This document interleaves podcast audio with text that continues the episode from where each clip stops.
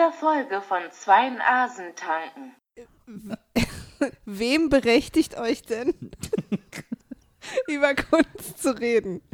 Habt ihr da irgendwie Jeder mal Mensch darf über Kunst Ja, nee, nee, reden. aber habt ihr da, kann ja sein, dass ihr trotzdem. Kunst ist für Also- alle da. Kunst ist für den ich Menschen. wollte jetzt hier nicht Ich gleich bin, ich bin wirklich empört. Leute, Was ist Sollen das wir dir hier? jetzt hier einen Schein Oh, vorlegen? kommst, kommst du oder aus? Bitterfeld oder was ist hier los? Das sind ja eislebender Verhältnisse Aber hier. also erstmal würde ich mich freuen, wenn wir hier alle mal den Ball flach halten. so mal als Punkt eins.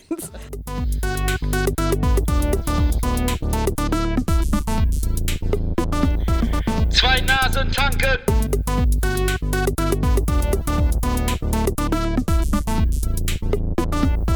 Zwei Nasen tanken. Dark and Stormy. Ähm, hallo, herzlich willkommen zur zweiten Ausgabe von Zwei Nasen tanken. Ich glaube zur dritten quasi. Ja, quasi zur dritten, aber zu, zur zweiten, zum zweiten Alkohol. Stimmt. Wie, äh, Sollten wir das irgendwie Zur nennen? zweiten Staffel. 1.2, 1.5. Zur zweiten Staffel. Genau, wir, wir machen nicht in Folgen, wir machen sie in Staffeln. Das finde ich gut. Eine Staffel hat immer zwei Folgen, warum Ja, nicht? das ist richtig. Wer sagt, wie viele Ja, Folgen eine Staffel eben, haben muss? Eben. Miniserie ist doch jetzt auch eh das neue große Ding. Ja. Minimalserie ist das in diesem Fall. Mikroserie. Mikroserie. Mikroserie. So. Willkommen zur neuen Mikroserie äh, von Zwei Nasen tanken. Heute gibt es, was gibt's heute? Wie heißt das nochmal? Heute gibt es Dark and Stormy. Dark and Stormy. Äh, also ein Drink, der eigentlich nach meinen Bettgewohnheiten benannt ist. Hä, wie beim Schlafen. Ich hätte oder? da eine ganz kurze Anmerkung zu machen. Verstehe ich jetzt nicht. Dark and Stormy? Ist es, weil es dunkel ist? Ich mache gern Licht aus und ich bin ganz schnell fertig. beim Au! Es war schmutzig. Ich habe die ganze Zeit an gemütlich schlafen gedacht, weil ich so ein bisschen müde bin heute. Das habe ich einfach nicht verstanden. Ah, lustig. Sehr, sehr gut. Sehr, sehr gut. Also pass auf. Peinlich berührt, erkläre Ja. ich jetzt schnell, Ja, ja, okay. was ist für ein Getränk. Gut, dass du schon, also das bist sieht man nicht, aber gut, dass du schon Sonnenbrand hast, weil Ja, eben. Man kann sähe man jetzt wieder rot wirst. Genau, das ist das Tolle. Das ist, man kann bei mir momentan, ich kann mich einfach für nichts mehr schämen. Ich kann die schlimmsten Sachen machen, weil ich einen fantastisch ekelhaften Sonnenbrand im Gesicht habe. So, vor ein paar Jahren ne, war ich äh, auf Bermuda in Urlaub und waren da so ein paar Freunde, haben die besucht und dann gab es dieses Getränk Dark and Stormy. Dark and Stormy besteht aus dunklem Rum, in diesem Fall der original bermudianische Gosling. Und Ginger Beer, was es in Deutschland ja jetzt inzwischen auch so ein bisschen gibt. In diesem Fall ähm, haben wir jetzt nicht dieses jamaikanische oder auch nicht das Gosling, sondern ich weiß nicht mal, ob das Ginger Beer ist tatsächlich, sondern ähm, Thomas Henrys Spicy Ginger. Den finde ich aber ziemlich geil, weil der, wie der Name schon sagt, sehr spicy ist. Ja. Ich bin ein großer Freund von Ingwer. Rum ist auch okay. Und das Tolle an diesem Getränk ist, ne, also wenn du es teilweise so in einer Bar trinkst, Ja. Dann machen die da noch Gurke rein oder irgendwas anderes. Limette ist alles falsch. Ja. Man mischt es so, wie einem die Farbe gefällt. Das hat mir Toni, der Vermieter, erzählt. Ja. Toni, so ein alter Mann, der gesagt hat, "Eh, you can't buy it. Also man kann das aus so, so Dosen kaufen. Das ist falsch. Ja. Du musst es mischen, so wie dir die Farbe gefällt. Ich verstehe. Und das äh, finde ich, das hat auch was Persönliches. Deshalb ähm, pack ich das erstmal hier, Eis, in dein Gläschen. Ich mache das jetzt mal nach Gefühl, ne? Ja, wonderful. Weißt du, wie, wie wir Hippies das tun? Ich, ich mach das mal so, wie ich glaube, dass es für dich gut ist. Aber ich fange ein bisschen klein an. Magst du Ingwer? Just, just what the doctor ordered. Genau. Gab es mal so ein Lied von äh, Ted Nugent. Ted Nugent war äh, ein Rockgitarrist in den 70ern. Hat sich Gonzo genannt. Hat super geile Rocksongs Ist gemacht. das dieser, dieser blaue? Dieser blaue? Ah, nee, das ist Gonzo. Ja. Ja, nee. ähm, also Ted Nugent hat so geile Rocksongs in den 70ern gemacht und so ähm, Cat Scratch Fever ist einer seiner größten Hits. Ist aber halt auch gleichzeitig so ein totaler Ami-Waffen-Nazi, der so immer so mit seinen Waffen posiert mittlerweile. Mittlerweile posiert er mehr mit den Waffen als mit den Gitarren. Ähm, und, äh, äh, und ist auch bekannt dafür, dass er so gerne auf die Jagd geht, kokettiert immer damit, äh, dass er so gerne jagt. Und ähm, es gab mal, als ich das erste Mal in San Francisco war, das war, glaube ich, 99, wenn mich nicht alles täuscht, 98 oder 99, ähm, da habe ich dann in einem Geschäft ein Ted Nugent Jagd-Computerspiel gesehen. Und mein Bruder, der ist auch ein toller Gitarrist, der war auch mal ein großer Ted Nugent-Fan. Also jetzt nur musikalisch, weil der Typ ist Horror eigentlich so. Äh, man darf das auch eigentlich gar nicht mehr sagen, dass man ihn gut findet, aber ähm, sei es drum. Und dann habe ich ihm dieses Jagd-Computerspiel von Ted Nugent gekauft, weil da nämlich drauf stand: Warning contains full nudity. Geil. Jitty?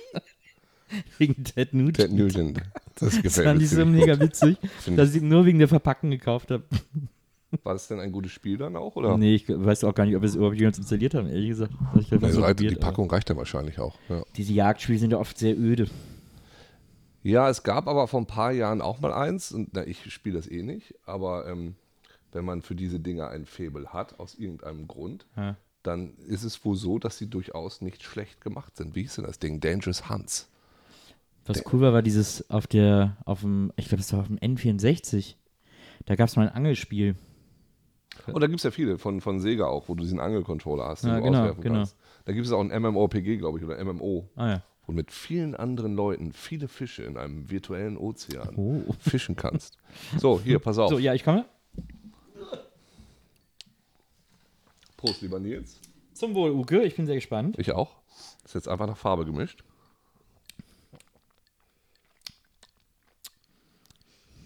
Ja, lecker. Ja, ich finde ga- ganz gut getroffen für den ersten. Sehr, ein wenig Honig-Bernsteinfarben, um das mal so dem Zuhörer zu übermitteln. Wir trinken ein Getränk, in, äh, das Uke in eine Honig, in einen Honig-Bernstein-Ton gemixt hat. Am Anfang der wohlige Ton und der Geschmack des warmen, weichen, dunklen Rummes. Am Schluss ein wenig das beißende, stechende des spicy, Spicy Gingers. Gingers. Der Thomas Henry, da beißt einen hinten noch in den Hals. Spicy Ginger ist ja, ist ja quasi, Wie die Spice Girls meinst du? Du meinst Ja. Carrie Halliwell? genau, die war aber Ginger Spice. Ja. What? Das habe ich noch nie so gesehen. ist ein- Richtig, ist ein genau das Anagramm. Gegenteil. Es ist total Ein crazy. Pseudo-Anagramm. Wir haben kaum Ein angefangen, schon wird die Popkultur hier von hinten auseinandergenommen. Wow.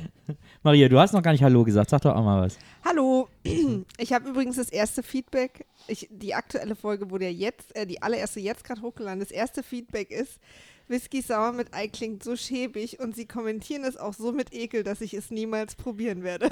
Wahrscheinlich hat die Person es schon getrunken, ohne es zu wissen. In Das- jeder guten Cocktailbar. Eben, weil das ist nämlich richtig gut. Und außerdem, auch die, ist die, die live tweetet das jetzt gerade oder was? Weil wenn du es gerade hochgeladen hast, kann sie es ja wohl noch nicht ganz durchgehört haben. Nee, das war, ja, also das war eine Live-SMS. Einer SMS? Ja. Ah ja, sehr gut. Timo.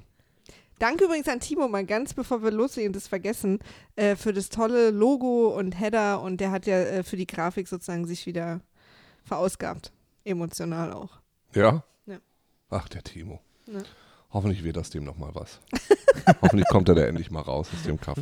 Gut, ich glaube, ähm, das Ding ist, ich erinnere mich kaum noch an ähm, unseren letzten Ich, Aufnahme. ich auch nicht. Du bist auch für mich wie ein völlig neuer Mensch. Ja, eben. Ja. eben. Ich, ich wundere mich auch, dass ich das hier gefunden habe. Ich bin so meinen Instinkten gefolgt, der quasi dem, dem Biertaxi.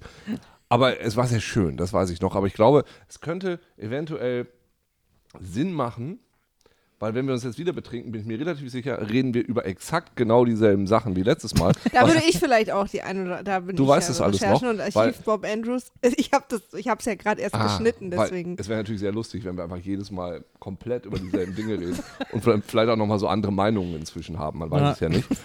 Aber könnte vielleicht langweilig werden für den Zuschauer, weil wenn, wenn die Leute, denen man zuhört, sehr viel mehr Spaß haben als man selber beim Hören, weil man vielleicht gerade durch den Regen läuft, beim Joggen, Kilometer 8, Ja, dann wird es vielleicht doof. das stimmt.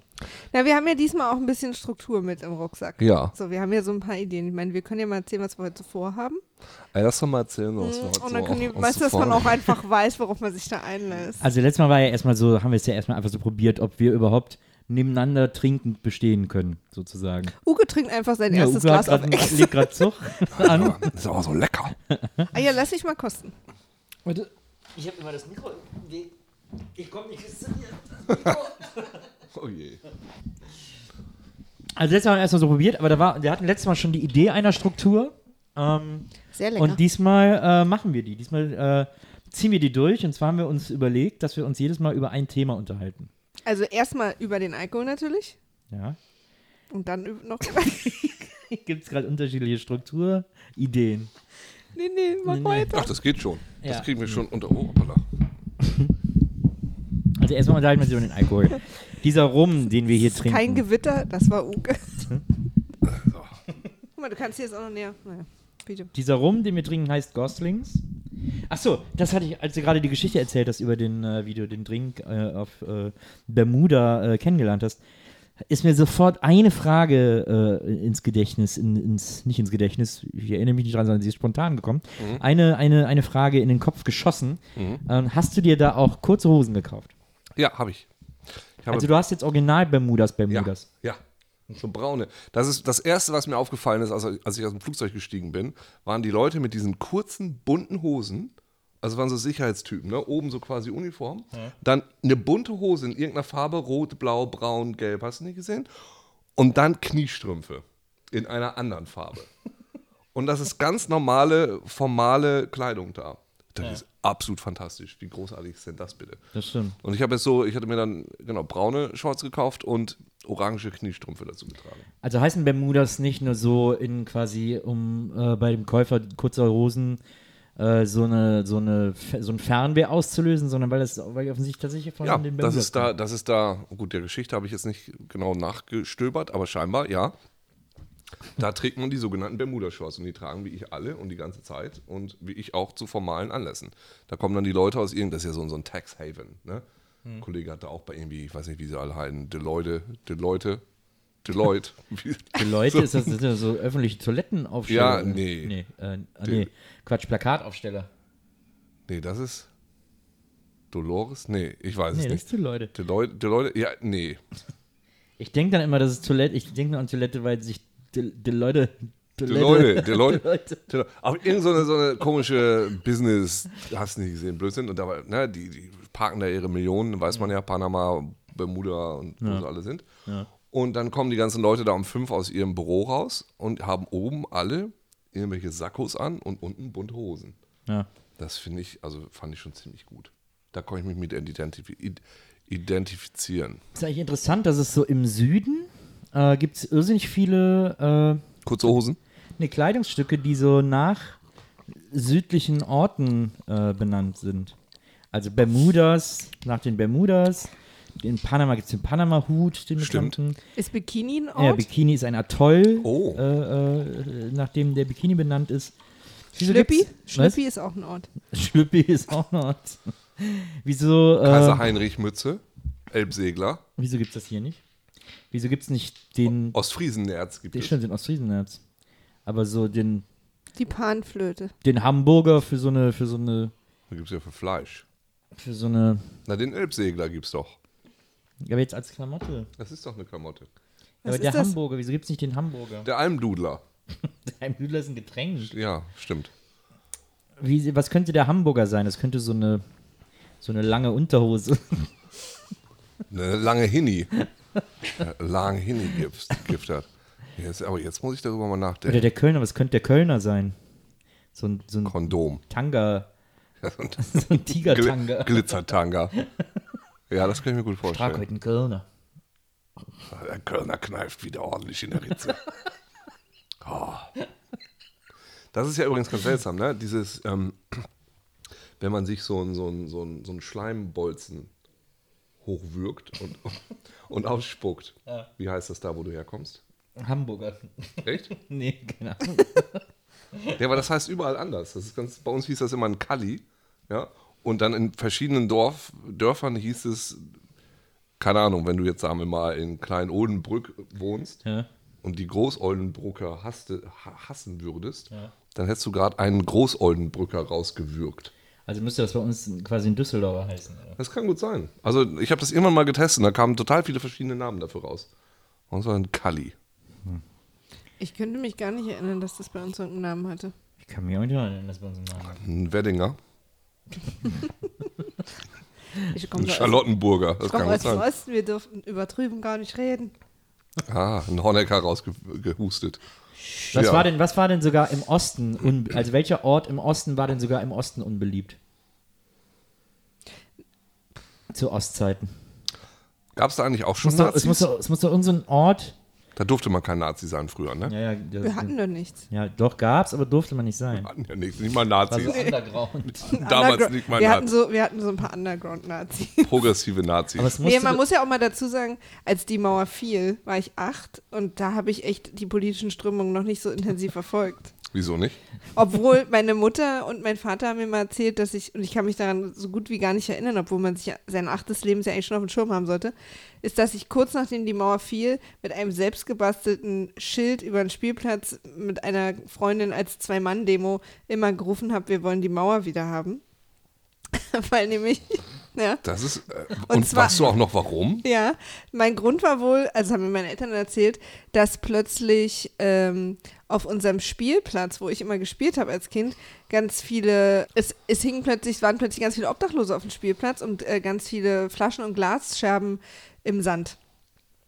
Und Waren für, das für mich war das sozusagen, das weiß ich halt nicht, aber das plötzlich war das so, nachdem die Mauer fiel und das war mein Zusammenhang und deswegen habe ich mit einer Freundin demonstriert auf dem Spielplatz, dass ich die Mauer wieder will, bis meine Eltern das gemerkt haben und mich ganz aufgeregt schnell nach Hause geholt haben.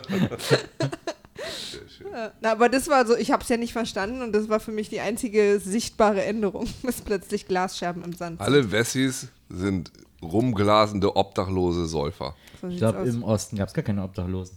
Wollte gerade sagen, die müssen ja alle aus dem Westen. ob- Da haben sie gedacht, oh, sind wir mal obdachlos hier hinten? Da waren wir noch nicht. Oh Ja. Das ist aber sehr zynisch. Nee, Ich habe ja auch wirklich direkt ähm, im Prinzip äh, ähm, an der Grenze zum Wedding sozusagen gewohnt. Das war ja nicht weit. Ich habe ja unten da in der Nähe, also vom John Lennon Gymnasium da gewohnt. Ah, Aber ähm, das ja jetzt übrigens gar nicht mehr Wedding ist, ne? Das ist jetzt in Mitte, oder? Das John Lennon Gymnasium? Ja. Nee, aber da in der Nähe habe ich gewohnt. Und da war ja gleich Wedding. Um gibt es ja eigentlich in Pankow auch ein Udo-Lindenberg-Gymnasium?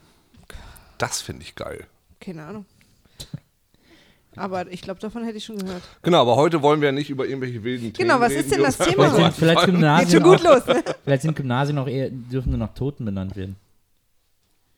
Töten. Gut, bei Udo Lindenberg ist man nicht so ganz sicher, aber Ich finde so ein Bud Spencer-Gymnasium, finde ich total geil. Udo-Lindenberg-Gymnasium. Man muss da mal ein bisschen progressiver denken. Aber ich, also noch ganz kurz, bevor wir das, bevor wir jetzt äh, zum eigentlichen Thema kommen, es muss doch auch im Osten so einen Ort gegeben haben, den so alle Hm. Menschen im Osten Bestimmt. zu Ostzeiten 100 Pro. Horror fanden, der so für, wenn du, für wenn du alles Schlechte möchtest, schreibe Welt ich kurz eine Nachricht an meine Eltern, um das rauszufinden. Vielleicht weil ich war Bitterfeld. einfach zu jung. Also Bitterfeld vielleicht. Wen fanden wir denn im Westen immer schon scheiße? Alles Schlechte dieser Welt kommt aus, kommt aus dem Auto Bitterfeld.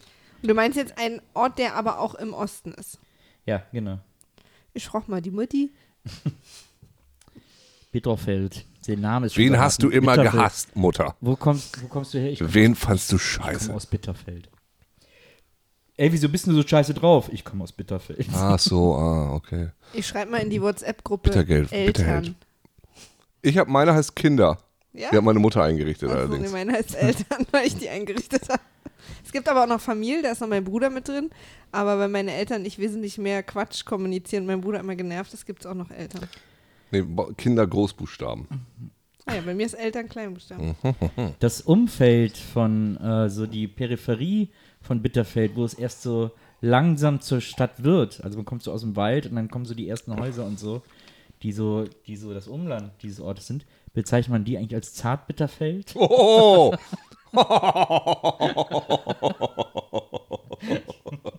Wenn es so langsam bitter feldet. Bitterfeld. Bitterfeld. Fade to, Bitterfeld, fade, fade. fade Was to war bitter. denn der Westort, den alle scheiße fanden? Ja, das wollte ich auch gerade wissen. Also ich weiß, über die Ostfriesen haben immer alle gelacht, bis dann die Düsseldorf. Zombies kamen. Nee, nicht die Kölner, die Wessis. Gelsenkirchen. Hannover. Ah, hier, äh, Emsland. Mag, mag Ja, keiner. so Castrop Rauxel war auch immer so als war immer so ein Gagname.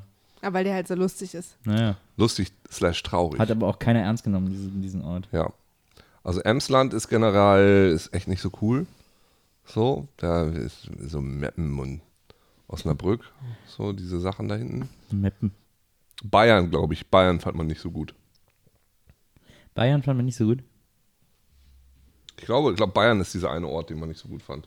Das ist ein relativ großer Ort. Obwohl, ich muss eine Lanze für Bayern brechen. Ich habe letzten Freitag sehr viel, sehr gutes Bier da gehabt und einen richtig guten Schweinebraten. Bayern ist schön. Also Bayern hat sich für mich gerade wieder hochgearbeitet. Also bevor wir Also jetzt. dann? Dann, Dann wäre es noch schöner. Also die bayerische Politik und so. ja. Wenn das, wenn So. Sag mal. Heute geht's hier. So, also. heute machen So, wir es nach bei allen diesem Rund- nach diesem unbeliebt. Ich, ich, habe erstmal noch, bevor wir zum eigentlichen Thema kommen, und ich glaube, diesen Satz werden wir noch oft sagen. Eine Frage, ist denn das Getränk leckerer oder genauso lecker wie letztes Mal? Wir haben letztes Mal irgendwas falsch gemacht, ne? Was war denn das nochmal? na, ich glaube, wir hatten keinen braunen Zucker, sondern nur weißen. Ah, wir Und dann hatten- habt nee, ihr nochmal nee. Honig versucht? Nee, der Zucker war es nicht. Es war, wir hatten keine, dieses, dieses Flüssigzuckerzeug hatten wir nicht. Ach, stimmt, das mit dem Honig, das war auch nicht so. Genau, das war, das hat nicht so hundertprozentig Und geklappt. Nils hat dann irgendwann einen Abbruch gemacht wegen dem rohen Ei. Ja. Haben wir das dann nicht weitergemacht mit dem rohen Ei? Also ihr habt, glaube ich, nur zwei Drinks gemacht und dann war es ohne rohes Das Ei. ist so gut. Was ich mich frage, ist, wenn es den, wenn's den Drink in ähm, so Bars auch gibt, machen die es auch mit rohen Eiern? Händeln die da so mit Ja. roten Eiern Ja. Bar? Echt? Ja. Ach, krass. Daher hatte ich das ja. Ich hatte das zum ersten Mal in so einer Kneipe in der Drei-Freunde-Bar in Hamburg, Ja. die ich sehr empfehlen kann. Ich glaube, der Barkeeper heißt Moritz, der kann das extrem gut. Er macht auch diesen Whisky Sour mit Schokolade, der ist fantastisch. Äh, und ich finde, man schmeckt. Vielleicht habe ich es nicht so gut gemacht. Das ist, die Möglichkeit besteht durchaus. Glaube ich nicht. Aber, ich, das muss ähm, was anderes gewesen sein. Da lief ja einiges so ein bisschen schief. Oh, guck mal hier. Nils hat die, die, das erste Glas schon weggeatmet. Ja, so. Ich mein, trinkst du normalerweise Ingwer-Sachen? Magst du Ingwer oder ja, nicht? ich bin ein großer Ingwer-Freund. Siehst du, ich nämlich auch. Und deshalb ist das nämlich das geilste Getränk. Das ist im Grunde, Moskau Mule macht man ja auch so, Mhm. nur eben mit ähm, Wodka. Und Gurke. Oder Und ist das eigentlich Gurke. Und nur das so tun ein... einige hier auch. Da tun einige auch Gurke rein und ein bisschen Limette. Finde ich eben falsch. Ich mag das hier lieber, weil Wodka hat ja keine Farbe. Ja, Und der braune Rum hat eben die braune Farbe. stimmt. Und das macht irgendwie mehr Spaß. Das hat was Sinnlicheres, finde Ist ich. aber eine tolle Farbe gewesen. Also Ist auch ein gutes Bernstein. Glas, muss ich sagen. Ja, die Gläser sind schön hier aus meinem Lieblingsschnapsladen. Da kommen jetzt allerdings kommen wir sehr in die Nähe von einem schon mal dagewesenen Gespräch. Jetzt darfst du mal. Jetzt macht jetzt die zweite, Nach die Farbe zweite mischen. Mische macht jetzt Nils. Genau, wir brauchen aber noch mehr äh, Eis. Ah ja, ich hol mal Eis. Hast du zuerst das Ingwer oder? Äh, Nils, wenn du jetzt irgendwie was gemacht. erzählst, dann hol dir mal das Mikrofon ran. Aber mach ruhig mal so. Hast du zuerst das Ingwer? Ich hasse dich. Ich habe erst das Rum. Ne, kannst ja auch mal so rummachen. Das finde ich ganz gut. War ein bisschen Variation. Oh, das ist ordentlich viel Rum. Finde ich gut. Der, äh, der Rum sieht ein bisschen aus wie mein Lieblingslikör. Äh, der heißt, wie heißt der nochmal? Irgendwas mit Gold. Den habe ich aus diesem besagten Schnapsladen. Aha. Und das ist ein Kaffeelikör. Mokka-Gold oder so heißt der. Äh, und der ist super lecker. Das ist der leckerste Schnaps, den es gibt. Dann trinken wir den sicher nächstes Mal in irgendeiner kecken Mischung. Mit Fanta oder so. Ich habe gerade der goldene Handschuh gelesen, gehört von, von Heinz Strunk. Und da trinken sie immer Fanta Korn. Und ich erinnere mich so an so, na, Charlie. Das hat, mein Bruder hat da so einen fantastischen Text drüber geschrieben. Äh, den könnte ich vielleicht mal vortragen bei Gelegenheit. Aber so, ähm, so, so Sprite-Korn kenne ich noch. Fanta-Korn kenne ich. Vielleicht machen wir nächstes Mal Fanta-Korn. Oder auch nicht, weiß ich nicht. Ich habe ähm, ich hab gerade festgestellt, ich habe noch Eis für fünf Drinks, also jeden fünf.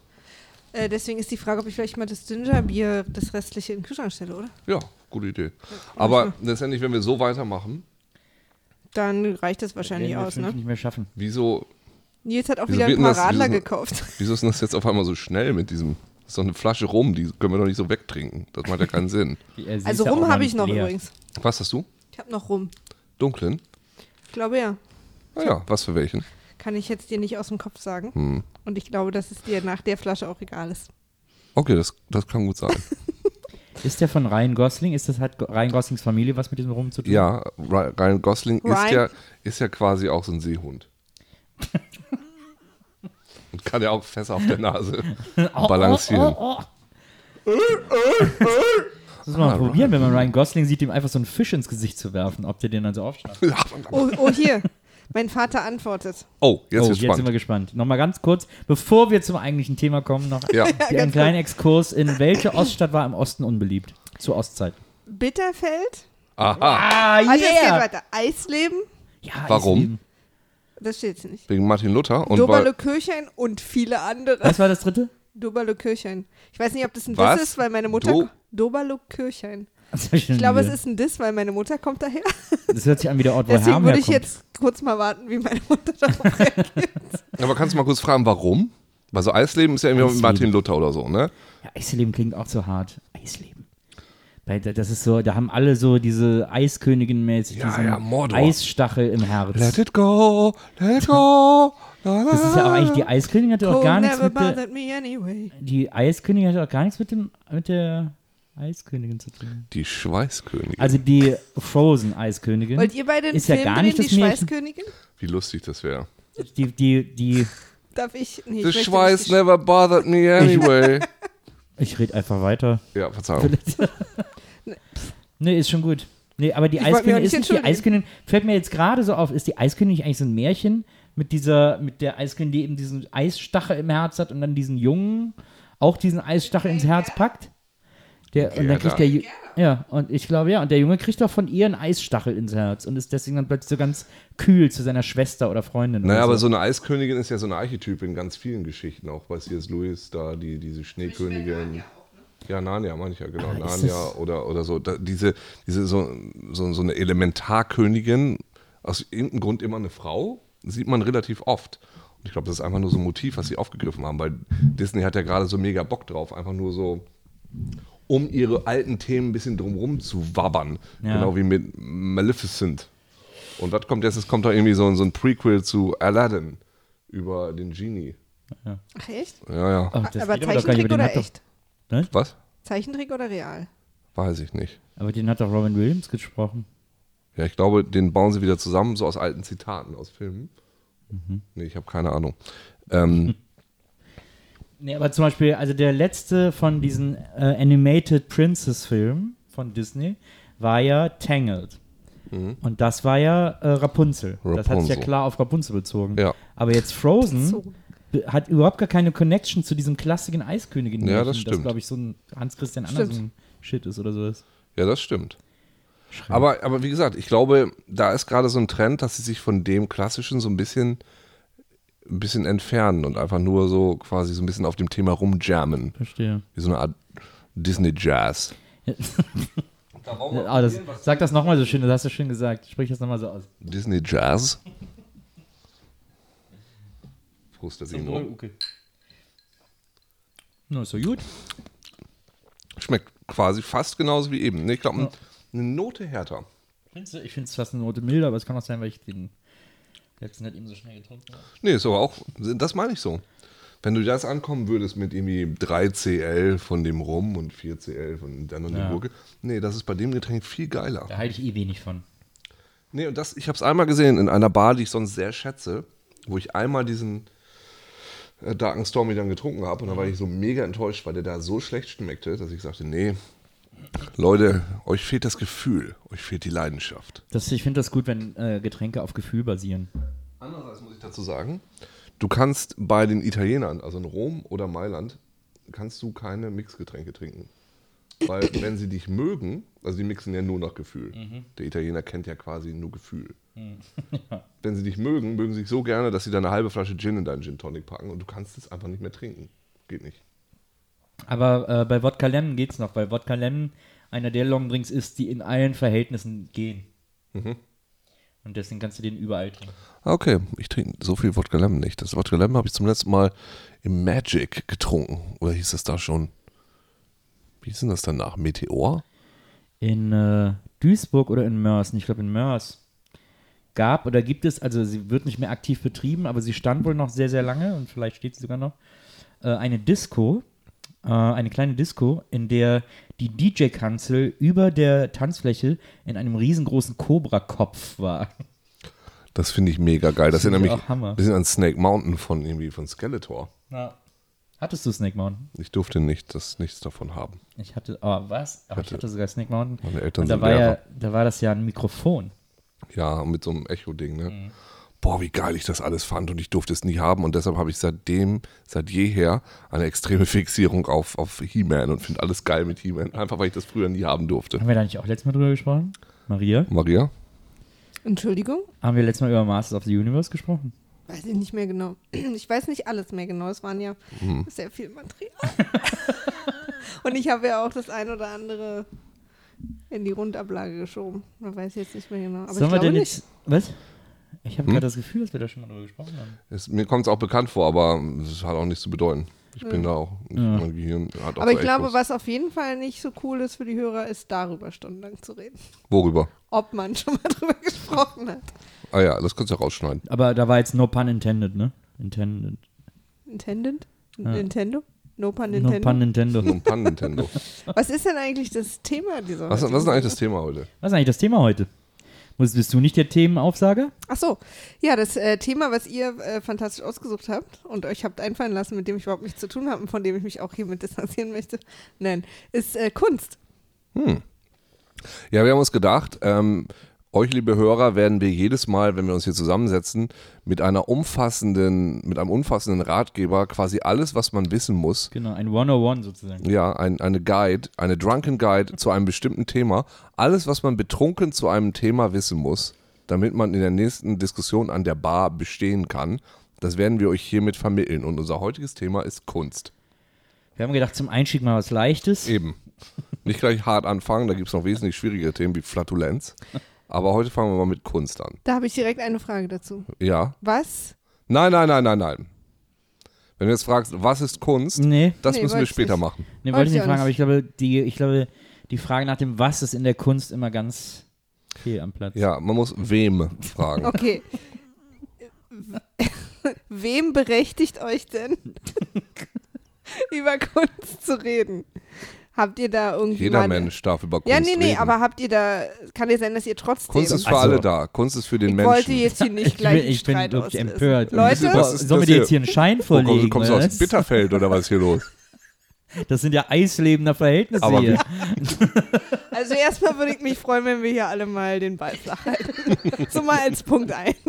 Punkt 2 wäre ja für mich, ähm, dass ich damit eigentlich nur Interesse heucheln ob einer von euch denn da irgendwie so eine Art künstlerische Ausbildung mal genossen hat. Ja, Ja, Siehst du? ich auch. Seht ihr? Leistungskurs Kunst. Darauf wollte ich doch hinaus. Das, nee, ich wollte fragen, woher denn überhaupt die Idee kam, über Kunst zu reden. Die Idee kam, wir haben Themen Oder nee, gebrainstormt. Was? wen die Idee kam, über Kunst Also zu ich reden. mag ja Kunst. Ich bin ein großer Kunstliebhaber. Ich hatte da ein bisschen Probleme mit einer Weile, muss ich zugeben.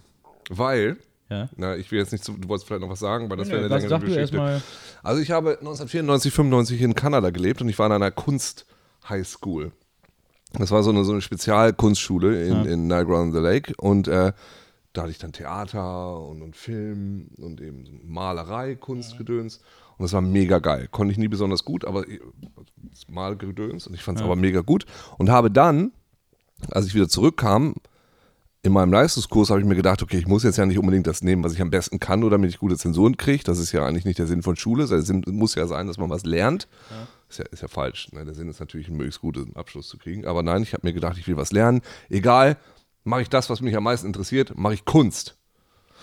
Und dann hatte ich leider einen Leistungskurs, wo mein Lehrer sich gedacht hat, hat so, als er studiert hat, oh, was kann ich machen, wo ich, ah, wo ich am wenigsten tun muss? Ah ja, Kunst.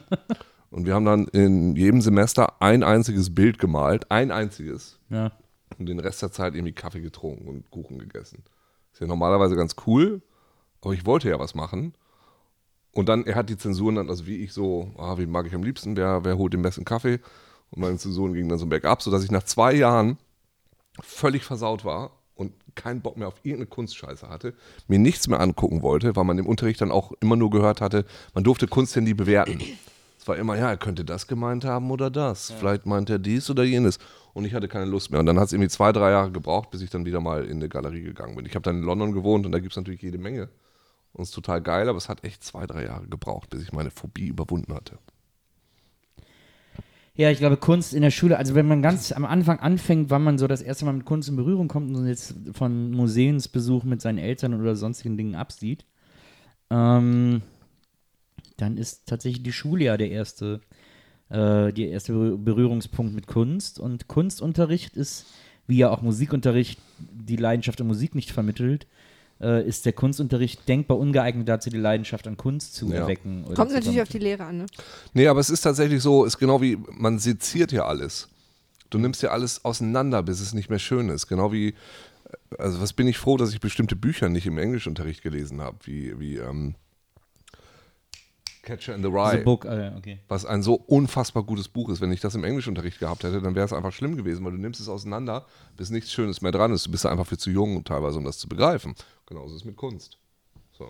Ja, wir haben ja Fänger im Roggen in Deutsch gelesen, war auch nicht viel besser. Ähm, aber die, die Idee dahinter ist ja, dass das, dass das ja in einem Alter spielt, in dem man selber dann ist. Aber man kann es natürlich, was die dabei nicht bedenken, ist, dass das ja natürlich von der Reflexion lebt. Dass die Geschichte oder die Erzählung von der Ja. Reflexion lebt. Äh, das wird, das wird da nicht bedacht. Aber bei Kunst ist es auch so, also ich, Naja, und dann kommst du direkt nach Willem Tell und vor Emilia Galotti, dann kannst du es auch nicht mehr. Also Na. Blut, wir haben auch, der, wir haben auch der Richter und seinen Henker gelesen und ich fand es so langweilig. Ich bin eingeschlafen im Unterricht. Und jetzt heute finde ich es echt toll. Ja, Das das ist, das sehe ich genauso. Da gibt es ein paar richtig schöne Sachen, die viel besser sind, wenn man sie vielleicht ein bisschen später liest als damals, ja. Aber Kunst ist ja noch interessanter, also gerade bildende Kunst, also Malerei etc. Was, was macht man noch im Unterricht? Man vers erstmal versuchen die einem ja verschiedene Techniken äh, näher zu bringen, die es gibt. Also quasi Handwerk, es wird erstmal viel über Handwerk gesprochen. Äh, so, äh, äh, wie, wie heißt das, so Holzschnitt und so ein Zeug. Kohlezeichnung, Oh, äh, Öl, genau. Also das, Außer wenn man eine Allergie hat. Da gab es immer ein paar, die dann eine Allergie hatten und dann immer von außen zum Fenster reingeguckt haben und sie gewinkt haben. Ich, ja. Und dann, äh, und bei uns war es zum Beispiel, ich habe es aber auch nie begriffen. Also ich muss dazu sagen, ich bin ja, habe ja äh, drei Geschwister. Äh, meine Mutter äh, ist und war auch damals schon Keramikerin, die hat auch Kurse gegeben und so und auch immer so Sachen gemacht und später auch verkauft. Ähm, dann, äh, äh, wir sind auch tatsächlich oft in Museen gefahren. Äh, mein anderer Bruder ist handwerklich ultra krass begabt, hat irgendwann angefangen, selber Bumerangs zu bauen und so ein Zeug. Äh, und mein ältester Bruder, der Moment. ist. Ja, Macht er das jetzt auch beruflich? nö, nö. Ist er Bumerangbauer? Nee. Nee, Verzeihung, da hätte ich so viel Respekt vor. Wenn er davon leben könnte, dass er so, so Craft-Bumerangs Ja, baut. ja, so könnt, Hipster-Bumerangs. könnte er vielleicht sogar, aber Wenn hat er das dann so ein neuer Hipstersport Hat er dann nicht weiter verfolgt. Baut er nicht mehr, oder was? Nö. Aber ist immer noch so handwerklich so das Ass. Und mein anderer Bruder ist äh, ein wahnsinnig guter Musiker und vor allem ein extrem fantastischer Gitarrist. Ähm, hat sich seine erste Gitarre auch selbst gebaut, so weil er sich noch keine kaufen konnte. Und dann hat er eine zusammengespart und, und war ein großer Jimi Hendrix-Fan, hat sich das alles selber beigebracht und so. Wie war das für dich? Äh, für mich war das toll. Ich habe davon sehr. Äh, gen- wirkt so, als wären alle deine Geschwister sehr talentiert. Also ich will jetzt nicht sagen, dass du... Dann, nee, aber tatsächlich, also was man auf jeden Fall sagen muss, was man auf jeden Fall sagen muss, was echt geil, seltsam ganz geil. was echt seltsam ist, ist handwerklich ist, bin ich so, müsste ich eigentlich schon längst äh, ins Heim gegeben worden sein. Weil wirklich, meine ganze Familie ist handwerklich sehr begabt. Also auch meine Schwester, die ist auch, hat auch Schneiderin gelernt ähm, und ist auch so, äh, baut auch andauernd irgendwelche Sachen und ist handwerklich auch ein absolutes Ass. Nur ich, bei mir war das immer, ich habe Sachen gebaut, die nach zehn Sekunden in sich zusammengebrochen sind und so. Ich war halt immer mehr ein Mann des Wortes. ah, ja, ja, ja, sehr gut. Words are my tool. Aber du bist Ja. ja. auch zehn Jahre nach deinen ganzen Geschwistern gekommen. Ja, ich bin so ein Nachzügler. Aber das ist, also ich, Wie war das Talent schon aufgebraucht? Handwerklich. Da war nichts mehr übrig. für, für Handwerk war irgendwie, da war da, war da kein Platz mehr. Wurde ein neues Kapitel aufgeschlagen. genau.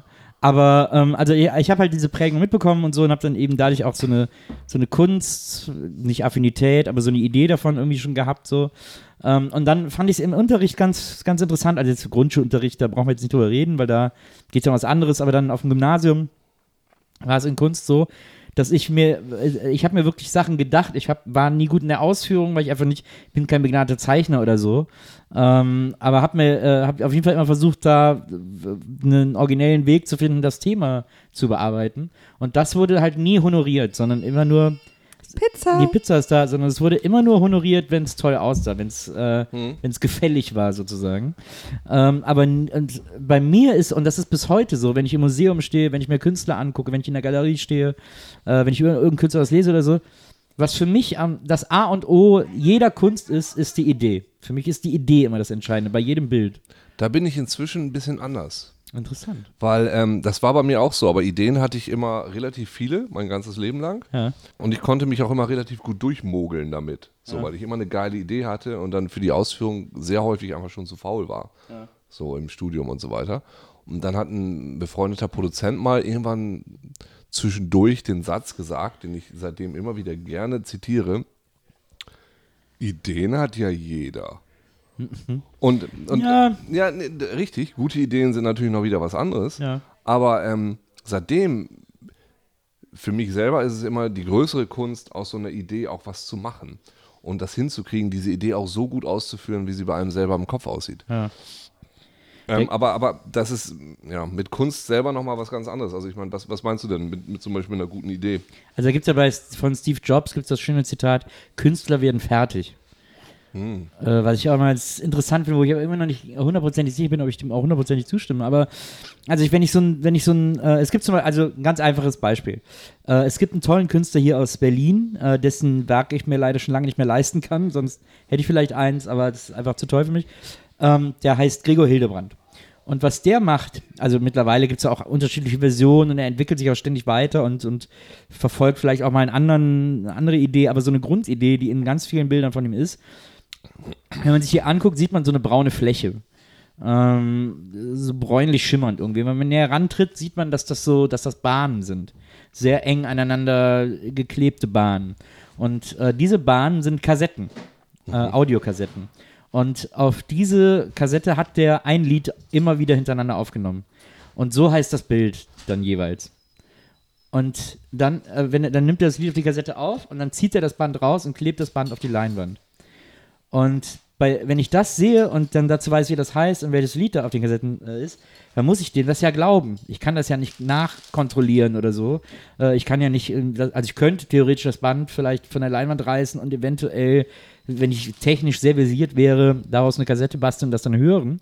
Äh, aber grundsätzlich basiert diese Form dessen, was der macht, darauf, dass ich dem was glaube, dass ich dem die Idee glaube, die der hat. Und äh, also ich habe den auch mal im Atelier besucht und tatsächlich sitzt da auch immer ein Student, der äh, mit nichts anderem beschäftigt ist, als ein Lied immer wieder, immer wieder auf eine Kassette Das macht er nicht selber? Nee, das, weil der ist, der macht, also als ich bei ihm im Atelier war, musste der auch gerade für, ich glaube, die Art Miami irgendwie mehrere Bilder für seine Galerie vorbereiten und dann hat er sich zur Hilfe ein paar Studenten geholt, weil es geht ja eben einfach um seine Idee. Äh, ob er die jetzt selber, ob er da jetzt selber sitzt und das alles klebt und aufnimmt, ist ja zweitrangig. Aber das ist sowas, was ich liebe, wenn, Ja, wenn das- ich dem Künstler glauben muss. Das finde ich, das finde ich, kann ich so nachvollziehen, wie du sagst. Aber da gebe ich mal das Gegenbeispiel. Es gibt in England diesen Turner-Preis und ich erinnere mich daran, irgendwie kurz nach der Zeit, als ich in London gewohnt habe, wurde der Turner-Preis von jemandem gewonnen, der einen Raum da irgendwo installiert hat, in dem nichts drin ist, wo nichts weiter passiert, als der Lichtschalter geht an und geht aus. Ja. Und dann hat man ihn gefragt, sag mal, was, was, was, was bedeutet denn das? Ja. Ich kann darüber nichts sagen. Ich kann nur sagen, das Licht geht an und es geht aus. Sorry, das ist für mich keine gute Idee. Das ist für mich keine gute Idee. Und da kann man sich jetzt über Kunst streiten. Ja. Ich finde es sehr unterhaltsam, sich darüber zu streiten und Ja. darüber nachzudenken Ja. und sich in den Kopf zu fassen und denken, Alter, was da hast du, da kriegt er Geld für. Aber da finde ich die Idee nicht mehr. Das hat vielleicht was mit dem modernen Kunstbetrieb zu tun Ja. oder mit meiner Prägung, weil wir im Kunstunterricht gelernt haben, nee, alles ist gut oder schlecht. Man kann das nie wie ich beurteilen, dass ich sehr viel Wert drauf lege, Kunst auch wie ich zu beurteilen und auch mal zu sagen, nein, weißt du, du kannst mir viel erzählen, Ja, ja. das sehe ich nicht ein. Ja. Und Kunst ist ja auch gerne mal was, was man einfach anderen Leuten einbilden muss. Wenn du Künstler sein willst, dann musst du Ja. einfach nur anderen Leuten einbilden, dass du Künstler bist. Und das sehe ich dann irgendwie nicht ein, weil das finde ich keine gute Idee. Wo ich sagen muss, ich gehe sehr gerne in die Tate-Galerie, weil das sehr amüsanter ist. Ja, es gibt, ähm, es gibt ja diese, äh, es gab ja diese Aktion von Beuys. Beuys ist nach New York geflogen, ähm, zu seinem Freund, um seinen Freund Andy Warhol zu besuchen. Oder Andy Warhol hat sich gefreut, dass sein Freund Beuys zu ihm in die Stadt kommt. Und dann äh, ist Beuys am Flughafen angekommen, ist dann mit dem Taxi zu einer Wohnung irgendwo in, keine Ahnung, irgendwo in New York gefahren ähm, und ist dann in die Wohnung rein. Und in der Wohnung war, glaube ich, auch ein Kojote. Ähm, Lebendiger? wie, ja, ein lebendiger. Wieso war der da drin? Ja, weil das zum Setup gehört hat. Und dann war Beuys drei Tage in dieser Wohnung und dann ist er wieder zurückgeflogen. Mit dem Kojoten. nee, ja, mit dem Kojoten in der Wohnung, genau. Was, hä, was hat der mit dem Kojoten gemacht? Das, keine Ahnung, das war, die Fenster waren vernagelt. Keiner weiß es. Der war einfach drei Tage da drin. Es war einfach ein, ein, ein Happening, eine, eine. Ja, du hast jetzt diesen Kojoten so hervorgehoben, deshalb frage ich mich, was dieser Nö, der war halt mit dem da drin. Ich habe den nicht hervorgehoben. Aber Du warte mal, der hervorgehoben. ist dahin geflogen, um Andy Warhol zu besuchen? Oder den Kojoten, wen jetzt? Nee, er ist hingeflogen, ist direkt nach Ankunft in diese Wohnung mit dem Kojoten. Aber was hat da Andy Warhol mit drin zu suchen? Ja, ich glaube, Andy Warhol hat ihn eingeladen oder irgendwie so, irgendwas hat Andy Warhol auf jeden Fall, oder hat ihn dann besucht in der Wohnung oder irgendwie so. Aber ein Happening, ist denn ein Happening auch ein Happening, wenn da außer dem Künstler niemand dabei ist? Kojote. Ja, das finde ich eben, ja, das Hat ist der eben, Coyote eine Kolumne darüber geschrieben? das finde ich super, wenn außer dem Künstler niemand dabei ist. Da ist wieder dein, weil du so gern vertrauen möchtest. Ja, weil ich das einfach. Aber hat er jemals darüber gesprochen? Ja, ja, na klar, das wird auch von, die haben, die, es gibt tausend äh, Aufnahmen von der Wohnung von außen. Es durfte halt keiner rein. Was hat er denn darüber erzählt? Was hat der Coyote darüber erzählt? Was ist mit dem Kojoten am Schluss passiert? Hat- wahrscheinlich hätte, wahrscheinlich hätte Boys die ganze Zeit so einen Ich komme da, schon- ich komm da nicht drüber weg, was dieser Coyote da drin gemacht hat. Ich komme da auch nicht rüber. Ist doch auch total gefährlich. Und der Coyote kriegt doch auch irgendwann Hunger und fängt dann an einen Boys ran. Vielleicht Ja, war das Boys ja- hat ja sehr viel Fett immer dabei. Vielleicht war das ja ein zahmer Coyote oder der Coyote war angekettet oder der war in einem Teil, wo, wo er nicht an Boys Das war auch noch zu den Zeiten, wo man ohne Probleme Fett im Handgepäck mitnehmen konnte. Das wurde vielleicht auch geliefert. Also, ich finde das gut. Ich fand das, äh, ich finde das im Nachhinein, äh, Hm. ich finde das, ich finde das eine tolle Aktion. Das finde ich auch geil. Das ist so, ähm, ich finde, eine Gesellschaft darf sich auch gerne Künstler leisten, die das denken, was vielleicht andere Leute nicht denken, weil wir vielleicht eher so, ja, wir jetzt vielleicht gerade nicht, aber es gibt ja so bestimmte Normen, die man erfüllt und ein Künstler ist jemand, der außerhalb dieser Normen vielleicht mal vordenkt oder vorlebt oder Vorsachen macht. Und das ist so, ein- so ein Typ wie Beuys, über den man sich sicher auch streiten kann, aber der, der tut das natürlich und deshalb sowas finde ich äh, auch ziemlich gut, vor allem wenn da Kojoten bei sind. Ja. Ich habe nur immer keine Lust, und das wird ja häufig von einem erwartet, dass man so seine eigene. Ähm also, ich lege gerne meine eigenen Maßstäbe an. Die mögen vielleicht teilweise ignorant sein, aber wenn ich die nicht anlege, dann, dann wird alles komplett willkürlich. So, Aber und ist das deshalb. nicht das Interessante bei Kunst, dass die unterschiedlichen Maßstäbe der unterschiedlichen Menschen das zu unterschiedlichen Sachen machen? Also deswegen kurz ohne mich weiter. Ja, okay. immer diese dieses Aufmerksamkeit auf sich ziehen. Ja. Geh doch einfach. Nee, das. Äh, natürlich, natürlich. Aber ich möchte trotzdem sagen, das finde ich jetzt scheiße. Nee, deswegen, das meine ich, das ist doch gerade das Spannende daran bei Kunst, dass man das, dass das so viele unterschiedliche positive und negative Sachen bei Menschen auslöst. Also Na, auch, das dass ja auch Leute, Filme oder das dass ja Menschen, andere genau. Also wir reden jetzt ja gerade von dieser sogenannten bildenden Kunst. Also Kunst kann ja auch noch viel mehr sein. Aber so, ich frage mich dann teilweise, so ein Strich auf einer Leinwand, ist das jetzt Kunst oder, oder nicht? Weil ähm, Absolut. es gibt ja auch diesen Kunstbetrieb. Ich habe immer mal kurz so, beim Daten so eine Frau kennengelernt, die eine, die eine, die eine, ähm, eine Galerie hatte. Und mit der habe ich mich dann über diese ganzen Sachen mal unterhalten. Und das ist ja, das ist ein Betrieb. Das ist, du, du, du fährst eine Strategie. Du musst dir wie eine Marke, du musst dir eine Marke schaffen für dich selber. Du musst der Typ sein, der immer Haie in Gelee einlegt. Oder du musst der Typ sein, der keine Ahnung, immer nackte Leute auf den Straßen mit Ja, ja. sonst was besprüht. Du musst irgendeine bestimmte Sache sein, die du Genau. dann verkaufen kannst. Genau. So Damit es funktioniert. Oder Und da ist für mich, also wenn man dann sagt, so, da, da- das ist für mich, wenn man sagt Art Business, Kunstbusiness, das ist dann für mich keine Kunst mehr. Das ist irgendwie Kunst für einen Markt produziert und nicht mehr für einen Selbstzweck, ja. sondern das ist, um irgendeine Lücke zu füllen. Ja. Und das finde ich persönlich so, jetzt rockt mich jetzt nicht so. Also da bin ich jetzt, bin ich jetzt nicht so der ganz große Freund von. Ich finde auch immer interessant, also für mich ist immer, aber das ist halt, glaube ich, auch die Art und Weise, wie, wie mir Kunst so nahe gebracht wurde, dass, wie du schon gesagt hast, dass wenn ich in der Galerie stehe und da ist ein weißes Bild mit einem roten Strich drauf, dass ich sofort denke bei, das könnte ich auch, Mhm. dann ist das für mich keine Kunst mehr. So, ich muss an der Kunst, egal was es ist, das irgendwie auch, also das muss für mich auch ein bisschen Zauberei sein. So, Zauberei, es muss einen irgendwie Genau. weiterbringen, es muss einen irgendwie erleuchten oder irgendwas Deswegen muss war damit ja auch passieren. Bob Ross so äh, erfolgreich, weil der sozusagen wie diese ganzen Shows äh, den Trick erklärt hat. Aber ich bin ja so ein Riesenfreund von Marcel Duchamp und den, den Dadaisten, Surrealisten und so. Mm. Marcel Duchamp, der einfach ein Pissoir ins Museum gestellt hat, unterschrieben hat, gesagt, das ist jetzt Kunst. Und das ist so faszinierend, weil sobald irgendwas im Museum steht, ist es ja automatisch Kunst. Ja. Um auch wieder so ein Typ, so ein Ding aus England. Irgendwie einer hat einen Luftballon, hängt dann in der Ecke von dem Raum. Ja, das war's. Das ist, das bringt mich nicht weiter. Da muss ich einfach sagen, nee, entweder bin ich zu dumm, muss ich mir gefallen lassen, aber nee, sehe ich nicht so.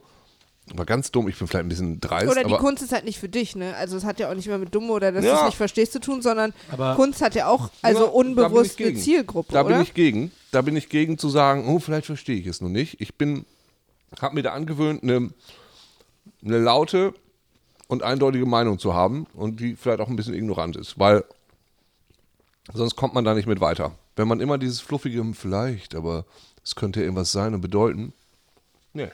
Deswegen machen mich David Lynch-Filme so wütend. Wütend? Ja. Warum?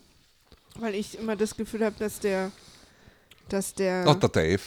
dass der alle verarscht irgendwie. Dass er einfach Sachen aneinander schneidet, so ein bisschen random.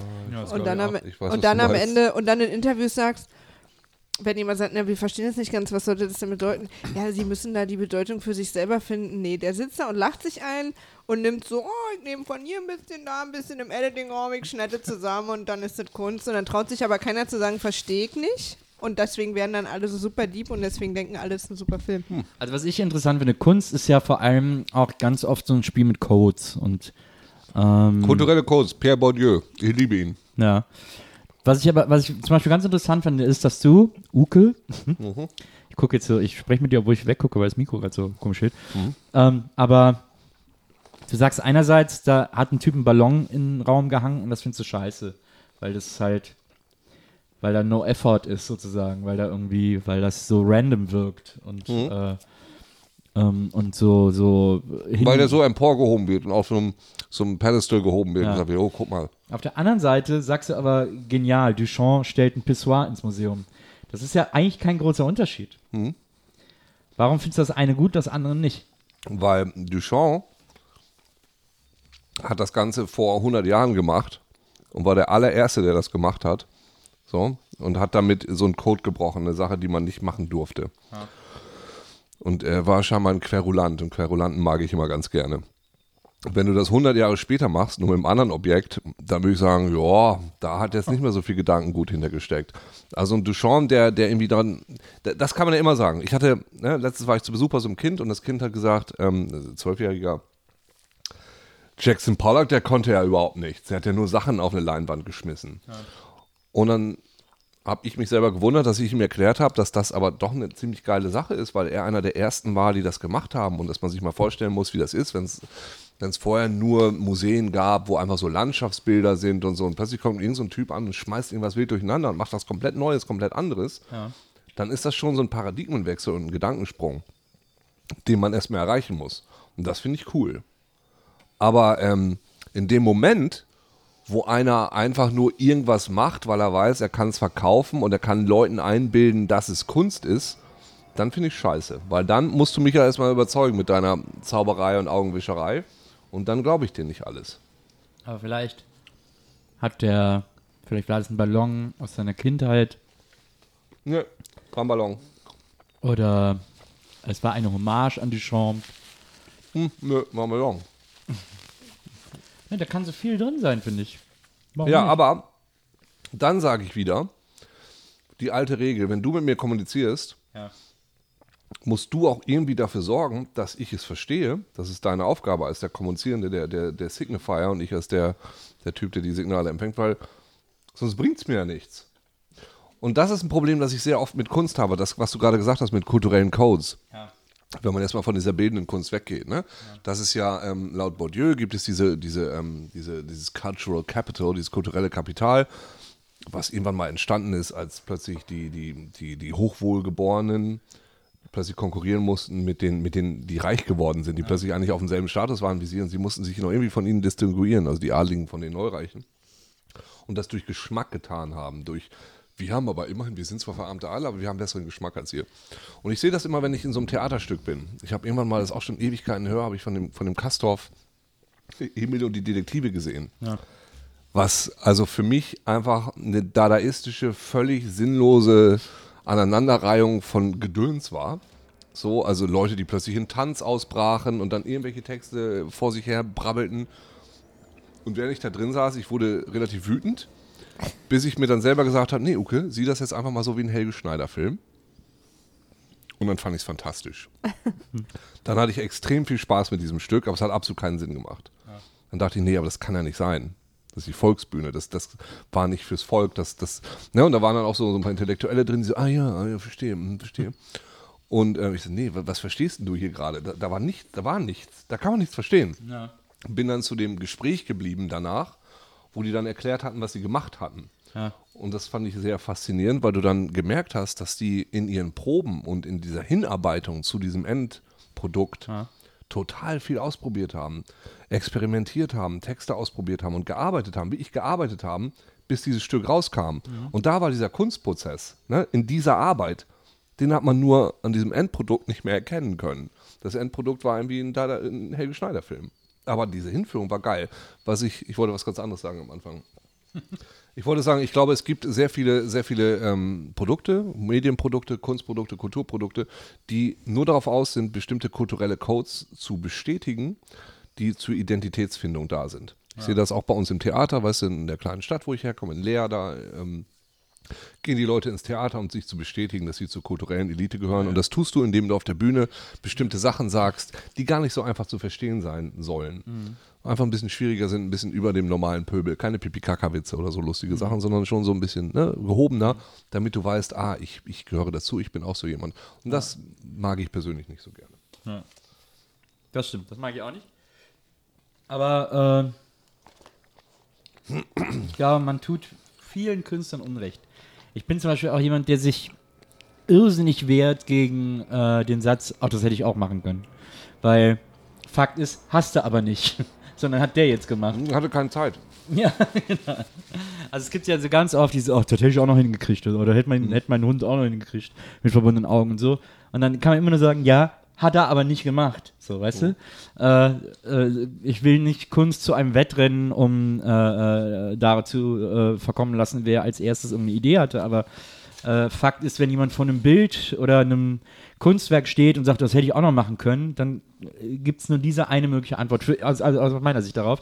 Ja, hast du aber nicht. So, weil dann, Naja. ist die, dann ist die Idee ja da. Oder vielleicht hast du, aber das, die Tate Modern hat es nicht äh, aufgehängt, weil du nicht in diesem Kunstbetrieb drin warst und keinen Galeristen Ja, aber hast. ja, okay, aber ganz ehrlich, ich habe also ich habe noch nie jemand äh, sagen hören, das habe ich auch schon mal gemacht, sondern ich habe also ich höre immer nur diesen Satz, oh, das hätte ich auch machen können. Mhm. Also als wenn das, als wenn Kunst, äh, als wenn der Wert von Kunst oder die oder die die Kunstfertigkeit von Kunst daher kommt, wie schwer das zu erstellen ist. Das ist ja eben nicht, sondern Kunst ist ja ist ja viel mehr als das, wovor ich stehe. Da würde ich dich sowohl bestätigen als auch unbestätigen, weil, ähm, weil du hast völlig recht. Also Kunst ist, ist nicht Kunst ist nicht gleich Handwerk, Ja. sondern Kunst ist tatsächlich in dem Fall, wie du sagst, eine Idee. Aber ähm, diese, dieser Zauber funktioniert natürlich auch oft darüber, dass wir sagen, Alter, wie hat das, wie hat der das gemacht? So, also für mich so ein ganz großer Kunstmoment war vor zwei Jahren äh, in der Wüste in Nevada äh, beim Burning Man. Ähm, da haben die, das nannte sich Embrace. Das waren zwei riesengroße Köpfe, die so quasi kurz vorm Kuss waren. Ja. Die so voreinander standen aus Holz, die sie da in der Wüste aufgestellt hatten, wo du reinlaufen konntest, wo du durchs Gehirn laufen konntest und so. Das war monströs, es war wunderschön, es war riesengroß, du konntest da durchlaufen. Da haben die scheinbar zwei Jahre dran geplant und das Ding irgendwie acht Monate konstruiert. Und nach fünf Tagen haben sie es angezündet. So, und es war einfach weg für ewig. Das war für mich, wo ich so Kunst, also wirklich extrem intensiv erlebt habe. Einmal war diese, diese Vergänglichkeit, dass es jetzt weg ist, dann, ba- dass ich gesehen habe, wie viele Leute sich da diese Mühe gegeben haben, diese, diese Emotionalität, die in diesem, diesen zwei Köpfen einfach nur drin steckte. Und Das war für mich, da kommt für mich persönlich keine Leinwand, wo ein roter Punkt drauf ist, äh, in der Tate Modern mit. Ah, du warst fertig. Ja, ich war auch überrascht. Das war wie. Ja, ich weiß, aber jetzt- ich hatte- werden, da werden die Leute jetzt denken, ich habe einen ganz schlechten Schnitt gemacht. Na, ich habe gerade wieder, Hunger- ich hab grad wieder Hunger gekriegt. Was, was ich übrigens äh, nochmal sagen wollte, oder was, was Uke vorhin gesagt hat, ähm, dass du findest, dass es Aufgabe der Person ist, die etwas erzählt, an die Person zu denken, der sie es erzählt. Also, Ja. dass, dass eben sie diese Übertragungsmittel nutzt, dass die andere Person das verstehen kann. Aber als Künstler äh, erzählst du es ja keiner bestimmten Person. Du kannst ja nicht. Also, weißt du, deine Aufgabe kann ja nicht sein, dass alles verstehen. Nee. Ja, aber das hast du vorhin, so habe ich das verstanden, dass das so Nö. ein bisschen. Als ihr über den Nee, Ballon gesprochen es, habt. Es war ist ja genauso wie Dav- David Lynch, der ja, ähm, Lynch. Lynch. der Dave. Der Dave, Der der David Lynch. Der David Lynch. Der, Lynchi, ähm, die alte Nase. der, der diese Regel ja auch bewusst bricht, der ja, genau wie wie J.J. Abrams, der ja ganz oft sagt, nee, das sind Rätsel, die sollen gar nicht Ja. gelöst werden. Ich will gar nicht, dass man die versteht. Oder ähm, nicht alle. Nur ich, ich mag diese Arroganz nicht. Und das ist, das ist ganz häufig das Problem mit diesen, mit diesen Kultur. Wie hat Christoph Schlingensief sie genannt? Kulturfotzen. Mit diesen Kulturfotzen, ich, sorry, ist kein Wort von mir, sorry, beschwert euch bei Maria. Christoph Schlingensief hat das damals gesagt. Bitte, ich bei Maria. Ähm, Okay. Dieses, dieses, äh, da, Vielleicht piep ich das. das ist so eine Sache, die, ähm, wo wir uns darauf einigen, dass wir so tun, als ob wir was verstehen, was gar nicht zu verstehen ist. Da gibt es auch ein ganz tolles Buch drüber von, von wie heißt er, Ephraim Kishon, wo er so unfassbar zum Beispiel über Boys lästert. Ja. Was man jetzt nicht annehmen muss, aber was schon sehr lustig ist. Oder dieses, dieses, die, da gab es mal dieses Experiment, wo irgendwelche Affen einfach so Leinwänden rumgespritzt haben und dann wurde das irgendwelchen Kritikern gezeigt, das ist ein Werk von afrikanischen Künstlern und die haben das dann interpretiert und das kannst du immer und da ist für mich so eine gewisse Verlogenheit drin, die, die für mich nicht funktioniert und die, wo ich auch durch meinen Kunstunterricht durch versaut bin Ja. und deshalb kann ich Kunst nur dadurch bewerten, was sie bei mir persönlich auslöst. Und das ist das Einzige, was ich da anlege. Und wenn Ja. sie mich beeindruckt und begeistert, zum Lachen bringt, zum Weinen bringt, zum Nachdenken bringt, dann gefällt sie mir. Und sonst sage ich, äh, nee, verstehe ich nicht. Sage ich jetzt nicht, ist schlecht, aber sage ich, hat bei mir nicht funktioniert. Also ich mag das ja, wenn ich Sachen nicht verstehe. So, das finde ich erstmal interessant, sozusagen. Da bin ich erstmal, es hat erstmal ein gewisses Faszinosum für mich. Nicht immer, also klar, es gibt auch manche Sachen, wo, also ich will jetzt auch gar nicht den Typen mit dem Ballon zum Beispiel verteidigen, weil es gibt auch wirklich Kunst, wie man sieht, bei der man merkt, äh, da hat jemand was gewollt, äh, aber das reicht halt nicht irgendwie so, ne? Also, äh, das gibt's auch. Aber es gibt zum Beispiel, ich bin ja, ich mag ja äh, Warhol zum Beispiel irrsinnig gerne und das, man traut sich ja fast nicht, das zu sagen oder das zuzugeben. Was, dass man Wall mag? Ja, weil Warhol Warum ja nur nicht? für diese Marilyn Monroe steht und Campbell-Dosen und so. Aber der hat ja ein Also irrsinnig. den mag ich jetzt auch gerne, da können wir uns drauf einigen. Ja, aber der hat ja, ich mag aber vor allem, der hat ja ein irrsinnig vielfältiges Werk und ein irrsinnig breit gefächertes Werk. Und es gab, gab mal vor ein paar Jahren äh, in Frankfurt eine Ausstellung, die ich leider, leider, und ich ärgere mich bis heute darüber nicht gesehen habe. Ich habe noch ganz viel darüber gelesen und Bilder gesehen und so. Ähm, weil Warhol hat Zeit seines Lebens äh, sogenannte Time Capsules erstellt. Der hatte Kartons, das war immer der gleiche Karton. Und da hat er ein paar Sachen reingepackt und irgendwann hat er gesagt, so, das ist fertig. Und hat den Karton zugemacht und versiegelt und dann den nächsten angefangen. Äh, und als er dann gestorben ist, hat man da irgendwie, hatte der in seinem Büro, weiß ich nicht, 100, 150, 200 von diesen Time Capsules. Und es gab eine Ausstellung, in der wurden ein paar davon geöffnet. Und dann wurde halt ausgestellt, was da drin war. Und da war halt irgendein Scheiß drin. Also irgendwas, in einer war dann nur so ein Kassenbon drin, in einer anderen Time Capsule waren dann so irgendwelche Spielzeuge und es war aber alles super random. Also jetzt nicht so thematisch geordnet, sondern das hatte nur eine innere Logik für Warhol selbst. Und die hat er aber nicht dazu geschrieben oder so. Sondern das war halt, er hat es halt zugemacht und dann war es weg. So.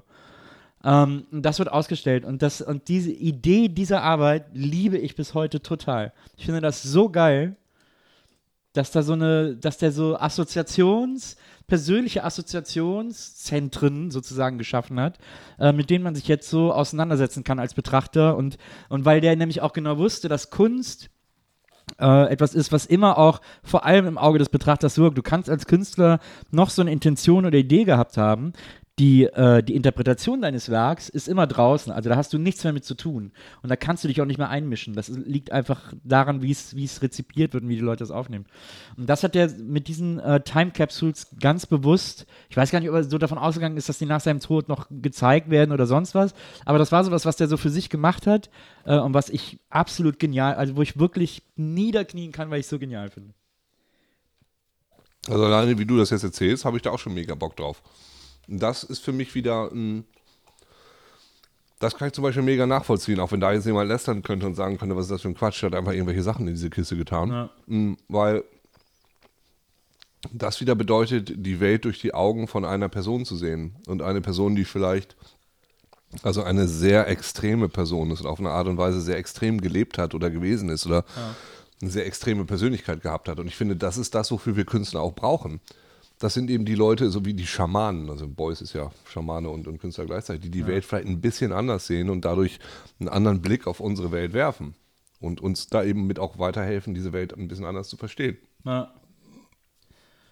ist auch schön, wenn wir Pizza essen, ne, wenn wir hier über Kunst reden. Ich bin fast fertig, dann kann ich wieder ohne vollen Mund reden. Ja, fast fertig. Ich finde es nicht so schlimm. Ich habe irgendwann mal, äh, also ich ähm, ich muss gestehen, ich habe nie eine Boys-Biografie gelesen, sondern eine Comic-Biografie über Boys, was ja ist ja auch eine Biografie, also mein Gott, ne? Äh, Ja, was, was hebst du das so hervor? Willst du damit sagen, Comics sind nicht so gut oder Ja, was? eben, genau. Muss man. Also, Hörst du das, Christoph? Aber, obwohl, Hörst du nee, das, wenn- Christoph? Ja, was nee. dein Kunde hier sagt? Red mal bitte nächstes Nee, Mal warte mit mal, nee, warte mal, wenn man, heute, wenn man heutzutage sagt, dass man das gelesen hat und man will, dass das irgendwie äh, auch in seriösen Kreisen angenommen wird, dann äh, müsste ich jetzt sagen, also ich habe eine Graphic Novel Biografie über gelesen. Mhm. ja, ja, ja, genau, richtig. richtig. Und das fand ich, also das fand ich aber ganz interessant, weil ich habe mich auch immer so ein bisschen mit dem beschäftigt und ich fand das immer cool, ne, Fettecken und so, äh, Fettfilz, das ganze Zeug und so. Ich habe mir gedacht, finde ich irgendwie gut, der hat so seine Materialien gefunden und, und damit arbeitet der und damit erzählt der und so. Und in dieser Biografie habe ich gelernt, was ich halt überhaupt nicht wusste, dass der im, äh, äh, dass der im Zweiten Weltkrieg auch Soldat war und dann abgestürzt ist irgendwo in der Mongolei, glaube ich. Ja. Und da gesund gepflegt wurde von, äh, von Mongolen, die, eben diese Pilger, die man ja auch aus der Geschichte von den Kamel oder sonst wo erkennt. Äh, das sind ja fahrende Völker, die leben ja immer in diesen Jurten ähm, äh, äh, und, und, und sind immer unterwegs und äh, heute hier, morgen da. Und die Immer haben was zu tun, immer was zu tun. Immer zu tun. Irgendwas ist immer. Immer irgendwelche Büffel, genau. So, oh, was ist jetzt wieder? Hm, Ja.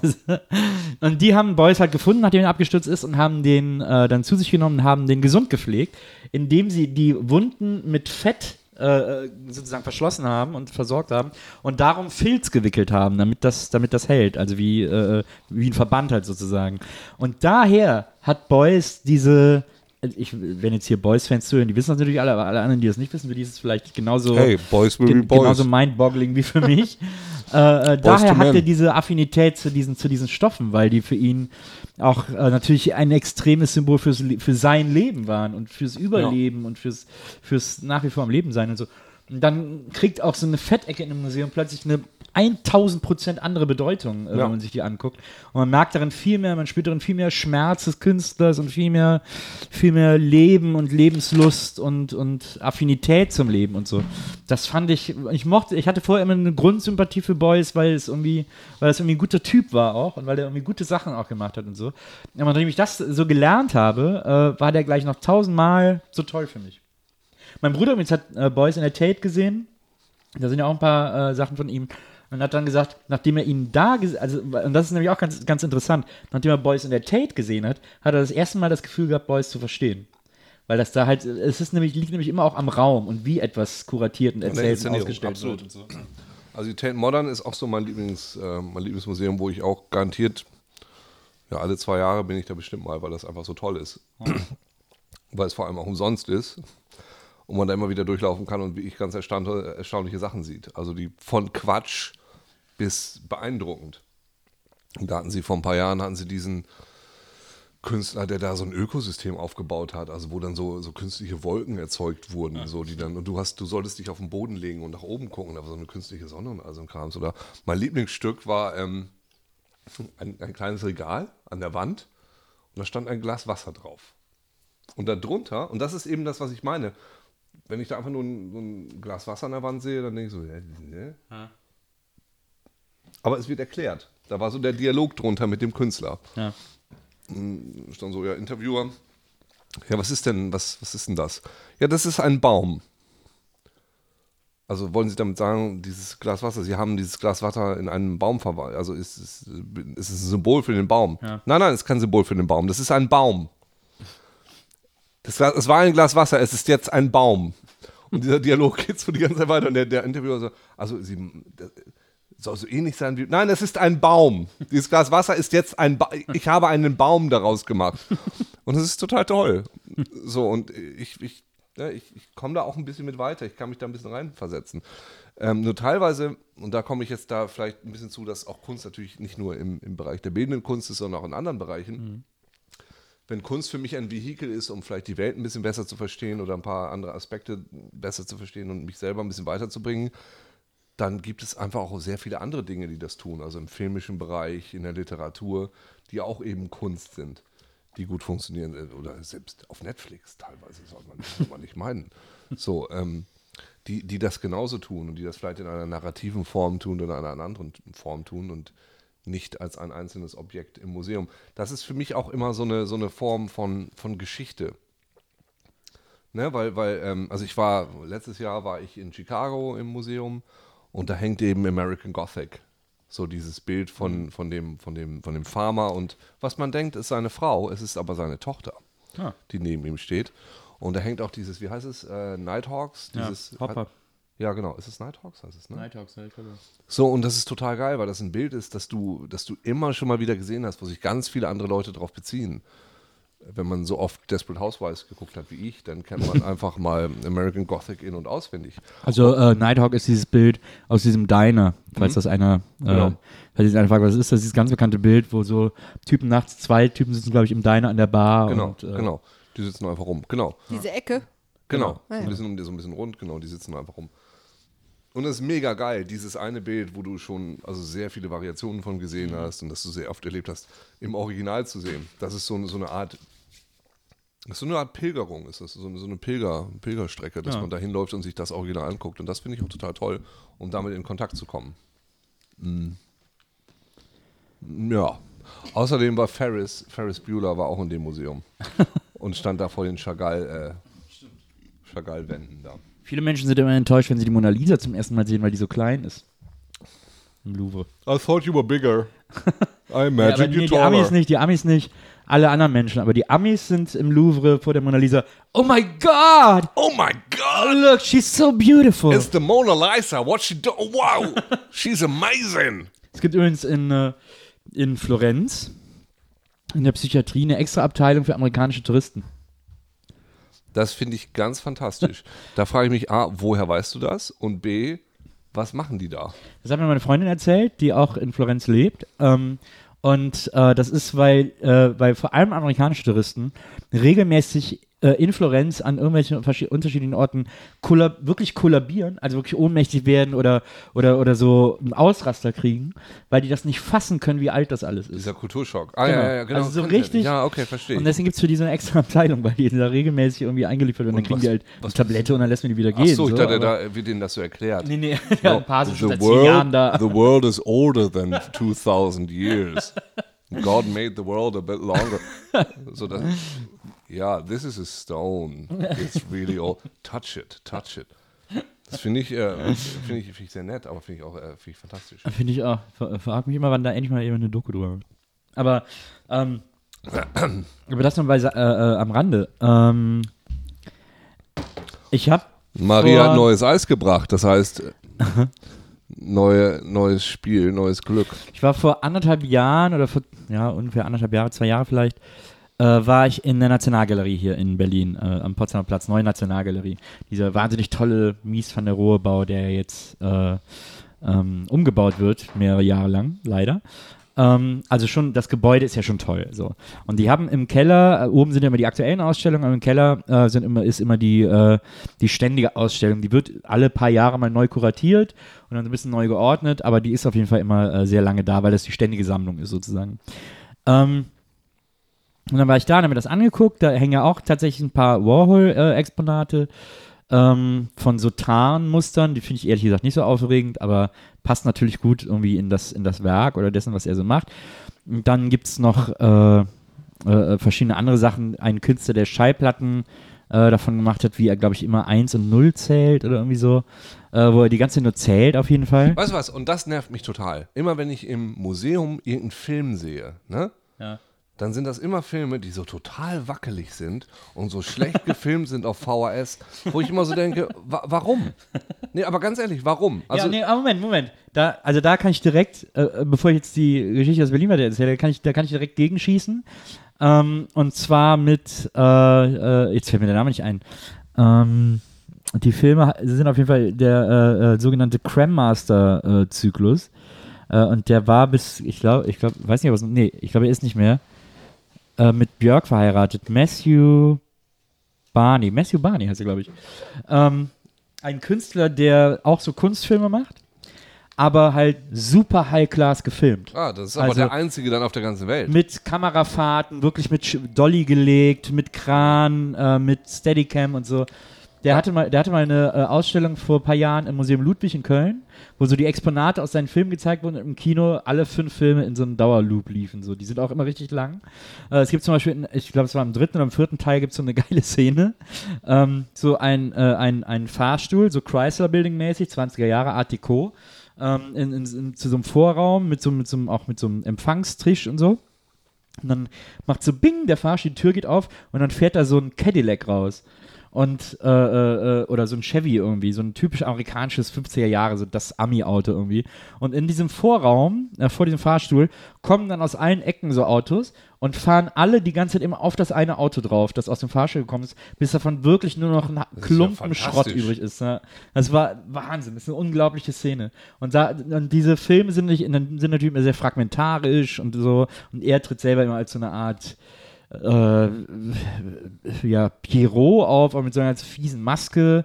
Ähm, und äh, Cram Master, das ist ja irgendwie der, der äh, äh, Muskel des Hodens oder irgendwie sowas, ähm, der damit bezeichnet wird. Bitte? Also es geht, es geht auch um Nee, so wa- eine Dekonstruktion was? eines Der, Männlichkeitsmythos. der so und Muskel so des Hodens? Ja, irgendwie sowas ist das. Ist der Wir haben. Hodenmuskel? Ja, Was, was machen die denn?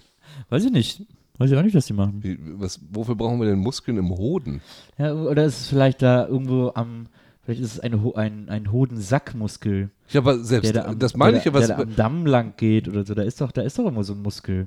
also da der das so hinten ist so ein bisschen. Muskel, aber so der, der Hodenmuskel, was macht der? Der, der, der Ja, was ich weiß auch nicht. schiebt der die Hode hin und her oder was macht der da? Weiß ich So ein bisschen, Habe ich gar nicht in Der- Frage Also gestellt. passt auf. Der Musculus cremaster ist die richtige Bezeichnung ein für den Cremaster? Hodenmuskel.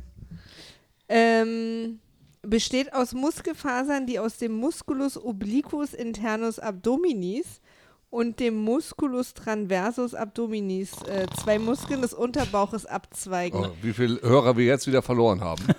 Na, rum. Es geht um Hoden. Da Ja, haben wir noch okay. mal eine relativ lange Ja. So, sie begleiten den Samenstrang und heften sich an der die Hoden umgebenden Faszie an. Dadurch können die Hoden zum Körper gezogen werden. Der Cremaster wird vom Ramus genetides. Jetzt Stimmt, stimmt, stimmt, das verstehe ich. Siehst du? Das verstehe Hier, ich. So. der er zieht die Hoden näher an die Bauchdecke. Weil man sie da ja auch manchmal ein bisschen näher haben will. Das kann ich gut verstehen. Ich habe ja Senkhoden, ja, Senkhoden. Bei mir verschwinden die oft in die Leiste. Ah. Aus dem Sack heraus. Ob das jetzt wiederum die Leute alle wissen wollten, ist die nächste das, Frage. das die wir fand ich jetzt gerade zum Beispiel sehr faszinierend. Da- Aber auf jeden Fall hat der, hat der nach diesem Muskel seinen Ah, hier. Filmzyklus benannt. Nach dem Orgasmus, nee, ein, bei einem nahenden Orgasmus werden mit diesen Muskeln die Hoden kräftig zum Körper gezogen. Warum? Ob das Anheben des Hodens auch zur Thermore Um sie dann flipsen zu lassen. ob das Anheben des Hoden auch zur Thermoregulation des Hodens beiträgt, ist mittlerweile stark umstritten. ey, Also da, Das war, ja, ja, das soll ich denn. What? Also, das kann ich mir gar nicht vorstellen. Aber, ähm, Na, nur um das Ganze jetzt abzuschließen. ja, das klingt gut auf jeden Ähm, Fall. des, und, äh, deswegen äh, kann ich dir da voll zustimmen. Ich fand das auch immer scheiße, dass so Kunstfilme eben halt auch aussehen wie Dreck. so. Ähm, und wie so irgendwie von der Oma mit der Shaky Cam gefilmt. Und deswegen fand ich Matthew Barney sofort super faszinierend. Äh, weil der das quasi, weil der quasi Kunst mit filmischen Mitteln erzählt hat. Und das war echt. Und das finde ich zum. Beispiel wieder geil, weil das ist das, was ich meine, dass es auch irgendwie transportiert werden muss. Und äh, dass man es verstehen muss, weil das ist ja geil, wenn du Leute damit irgendwie beeindrucken kannst. Das ist so, was Banksy macht mit seinem Dismaland, was ich einfach total geil finde. Weil warum nicht? Warum den Leuten das nicht so geben, dass sie es verstehen? Weil immer, wenn ich ins, Bü ins Büro, ins Museum gehe und dann einen Film sehe, ich, ich habe jetzt aus irgendeinem Grund so einen Film im Kopf von irgendeinem Typen, der sich das selber irgendwie so verknotet hat. Der geht natürlich ewig lang, der hält sich natürlich nicht an filmische Mittel.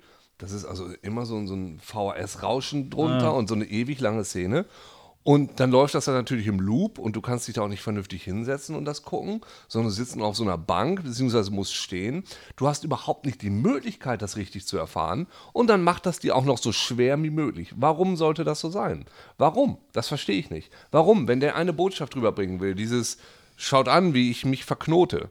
Warum tut er es nicht so, dass ich es vernünftig verstehen kann? Warum muss er es mir dann auch noch schwer machen? Ja, das, äh, ja, ich weiß nicht. Also, das gehört ja schon auch manchmal dazu. Kunst ist ja, hat ja nicht die Aufgabe, gefällig zu sein. Ja, nee. Aber ich behaupte jetzt einfach mal, sie ist überdurchschnittlich oft ungefällig. Und das muss ja nur auch nicht. Also ich persönlich mag Jeff Koons auch ein bisschen gerne. Ich weiß, es ist totaler Schrott. Aber ich habe irgendwie letztes in Las Vegas habe ich seinen, seinen, seinen Chrom Popeye gesehen und ich fand den einfach. Der, Ja. der gefällt mir einfach aus ästhetischen Gründen und ich kann das sehr gut in meinem Vorgarten sehen. Ich finde Kuhns auch interessant. Also, ich finde es auch schade, dass am Potsdamer Platz das Kuhns-Teil nicht mehr steht. Ähm, ich hab, kann da durchaus auch ein Faszinosum Also, ne, das ist natürlich sehr oberflächlich. Ich kann auch Sachen gut finden, die ich einfach nur, wie ich an der Oberfläche gut finde. Was ich aber auch eine okaye Sache finde aus ästhetischen Gründen. So, Also Prost, Runde 3. Prost. Ich merke es übrigens deutlich doller als letzte Woche, äh, letzte Woche, letztes Mal den, den, Ja. den Eierlikör, den Eier-Whisky Sour. Ja, Also ihr seid schon mehr auf dem Damm als letztes Mal, oder was? ja. Auf dem Damm, ja. auf dem Bus. Hm, auf dem Bus. Aber es liegt vielleicht auch daran, dass ihr letztes Mal vorher gegessen habt. Nee. Nee. Ich habe heute auch schon Aber viel vielleicht ist auch das Ei da so ein bisschen. Das Manchmal- Ei hat, glaube ich, viel kaputt gemacht. Du manchmal. das Ei hat viel zerbrochen. Der Hodenmuskel. Also, aber, was- ich auf jeden Fall noch erzählen wollte, ist, was ich eine interessante Beobachtung fand. Als ich dann da durch die neue Nationalgalerie gegangen bin und mir erst diese ganze Sache angeguckt blablabla, fand ich irgendwie alles äh, okay, irgendwie interessant. Und dann kam ein, äh, ein Bild, ähm, das ist so, keine Ahnung, ein Meter auf zwei Meter oder so, weiß ich nicht, kann das immer schwer schätzen, aber jetzt nicht so riesig, aber so nur normal groß.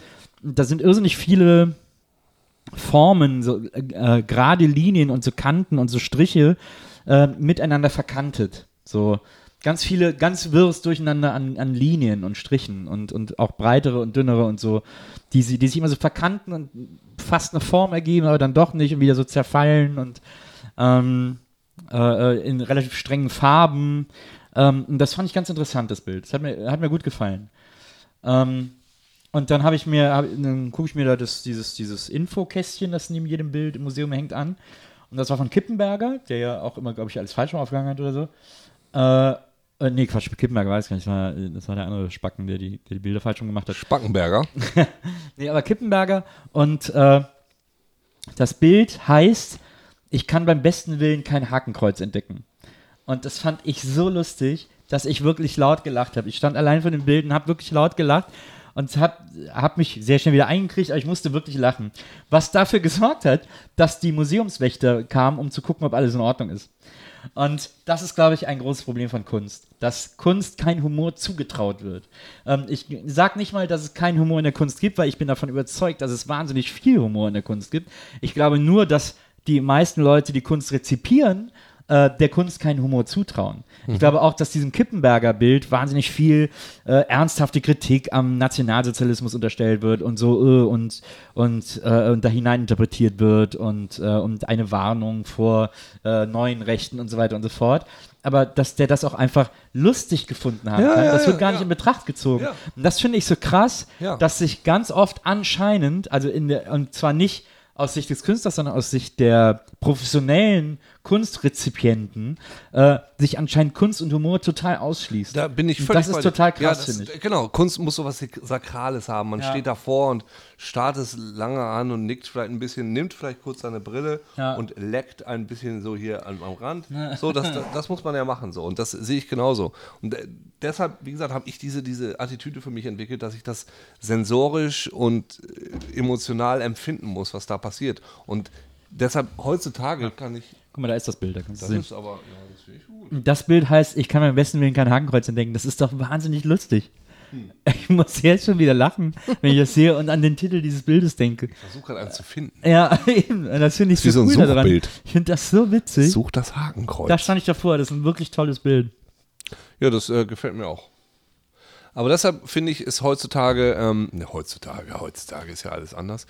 Ich finde aber, man kann Kunst, man kann Kunst, Vorsicht. man kann Kunst ja auch ähm, eben nicht nur in der bildenden Kunst entdecken, sondern man kann ja auch von vielen anderen Sachen sagen, das war jetzt aber Kunst.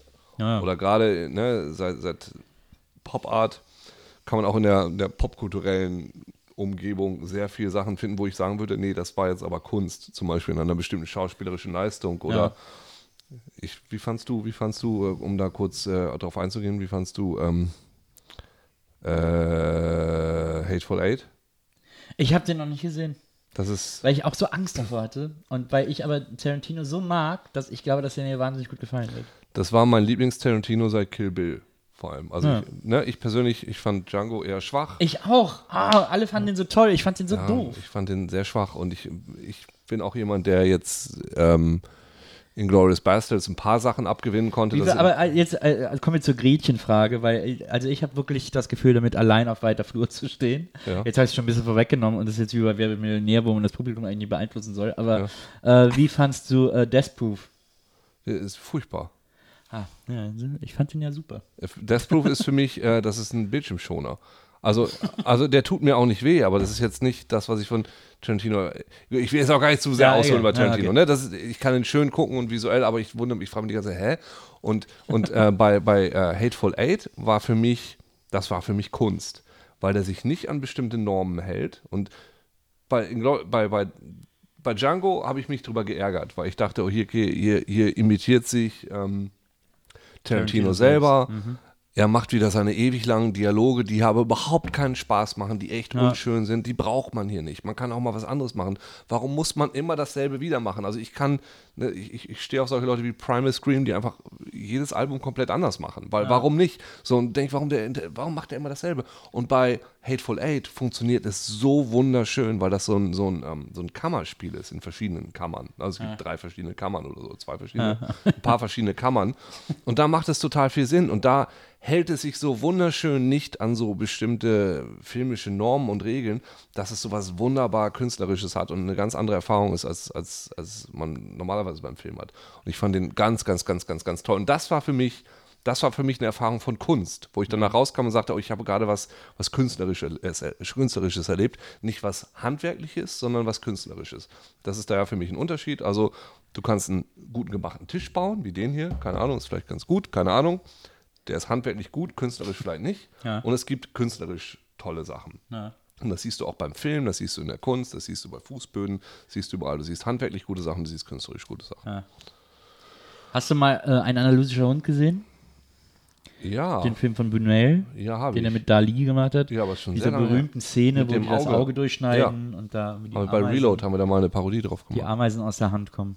Ja. Das ist ja zum Beispiel auch sowas, ich kann den jetzt auch nicht irgendwie jede Woche gucken oder so und ich muss den auch nicht immer Das sehen. und so. Entschuldigung, das wäre auch sehr seltsam, wenn du jetzt sagen würdest, den andalusischen Hund, den gucke ich einmal pro Woche, jeden Freitag So ein 18.30 Uhr. Das ist Wäre so, vielleicht genau, interessante- bevor ich in die Kneipe gehe. so zum. Runterkommen, weißt Ja, du? ja, Interessantes Experiment. Wow, Was macht das mit einem, wenn man einmal in der Woche einen analytischen Hund guckt? ja. Na, da gibt es doch jetzt diese ganzen Podcasts, ähm, wo auch Die der immer so einen Film macht, Ja, die stimmt. Florentin macht jetzt einen Film, wo die immer eine Folge gucken. einen. Podcast macht er. Äh, Podcast. Genau, und das haben, haben wir vorher auch schon, äh, das haben sie in Amerika und in Australien und überall schon gemacht, wo die sich sozusagen einmal die Woche treffen oder was weiß ich wie oft und aber jedes Mal den gleichen Film oder in dem Fall, die gucken immer eine Folge von einer Serie, aber total random, aber immer die gleiche. Und ich glaube, die laden sich dann auch immer Leute an, weiß ich gar nicht genau, aber in Amerika machen die es so, aber da gucken zwei Typen immer den gleichen Film und werden halt langsam wahnsinnig. aber die, aber bei dem äh, Podcast von Florentin, Florentin Will, bekannt von Podcast Uwe, Du hast den, Und du hast ähm, den, äh, Josef Bolz, bekannt aus äh, dem Netzwerk. genau. Genau. Und die gucken immer hast, eine du hast Folge. ihn schon mal gehört, ne? Ja, nicht, ja, genau, ich hab's gehört, die erste Folge. Und die hören immer, die gucken immer eine ganz bestimmte Folge von. Royal Pain. Ah ja, genau, Royal Pains, genau, die Schönheitschirurgen-Serie. Aber irgendwie aus, aus Staffel 3 oder so. Ja, genau, einfach so willkürlich Folge. ausge, ausgesucht. Aber immer die. Ja, Bolz ist aber auch so ein echt so ein, so ein willkürlicher Typ. Ich kann mir gut vorstellen, dass, dass das Beuys, auch Josef Beuys, sind wir wieder bei Jo dir? Josef Bolz, ja, wie lustig das wäre. Der kann auch jedes Mal, weil der, in- was in dem seinem Gehirn vor sich geht, der kann auch auf jeden Fall die nächsten drei Jahre da komplett andere Sachen drin sehen. da sehe ich also. Aber ich glaube, wenn man das mit dem andalusischen. Hund macht, haben wir ein Problem.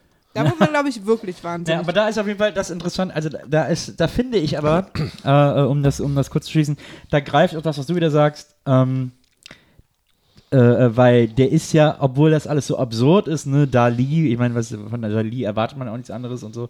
Ähm, aber der ist ja filmisch, ist ja uralt irgendwie, äh, aber der ist filmisch sehr High-Class-mäßig eigentlich gemacht. Also der ist sehr ordentlich aufgelöst und ordentlich äh, inszeniert sozusagen, äh, also handwerklich. Du, woran mich das gerade erinnert? Verzeihung, ich das reingrätsche. Kennst du noch diese Simpsons-Folge, wo Barney diesen künstlerischen Film macht über sich selber als Alkoholiker? Ist das, ist das da, wo Humor das Kurzfilmfestival gewinnt? Ja, dieses kurze, wo, wo Man gets hit by, by, Ja, genau. by Football, Scheiß. Wo Barney diesen Film macht über sich selber als Alkoholiker, wo er dann da so liegt. Und die schrägen Kameraeinstellungen und schwarz-weiß. Das ist ja immer so, oh, mein Film ist nicht künstlerisch genug, was soll ich machen? Schwarz-weiß! Ja, das stimmt. Deswegen hasse ich auch Schwarz-Weiß. Ja. Unter anderem. Schweiß. Das ist die Abkürzung für schwarz-weiß. ich auch. Ich war mal in äh, äh, äh, München im Haus der Kunst. Und da war eine Ausstellung von einem meiner Lieblingskünstler. Ähm, Paul McCarthy heißt der. Paul McCartney? Nee, Paul der, McCarthy. Der, der von, den, von den Beatles. nee, Paul McCarthy. Der macht so, äh, das ist ein alter, dicker Mann. Ähm, oder war auch mal ein junger, dicker Mann, aber immer schon so lei- kreisrunden Haarausfall und so. Und äh, der macht ganz oft ähm, so äh, äh, Performances, Performances, Performancekunst, in der er sich irgendwie voll schmiert mit äh, vorzugsweise ähm, Ketchup, ähm, Mayonnaise und Hershey's Chocolate äh, Sirup. Wollte gerade sagen, rot-weiß. Ja, McCartney rot-weiß. Also da sind halt so die Assoziationen, dann manchmal auch Senf, da sind natürlich die farblichen Assoziationen äh, auch gewollt, die man da zu Ja. Flüssigkeiten Ja. äh, gleicher Couleur hat. ja. Ähm, und dann schmiert er sich damit voll und dann hat er meistens noch Leute dabei und dann schmieren sie sich gegenseitig voll und dann versauen sie alles und dann wälzen sie sich darin rum. Manchmal wird mitgefilmt, manchmal nicht und dann äh, ist irgendwann ist es dann vorbei. So, der hatte eine Ausstellung im Haus der Kunst, eine Solo-Ausstellung, ähm, bei der er in das Haus der Kunst ein Fort gebaut hat. Ähm, also ein For, halt, also Ach, ein er- Fort, the okay. T is silent Ja. ähm, äh, äh, wo, wo äh, so, eine, so eine Ritterburg, so eine, so eine, so eine, so eine Bürgerkriegsburg Burg sozusagen aus so Holzfällen. Ähm, und hat in diesem Vor eine Performance gemacht, die auch gefilmt wurde. Und dann, in, als man in die Ausstellung ging, konnte man eh sich in dieses Vor angucken.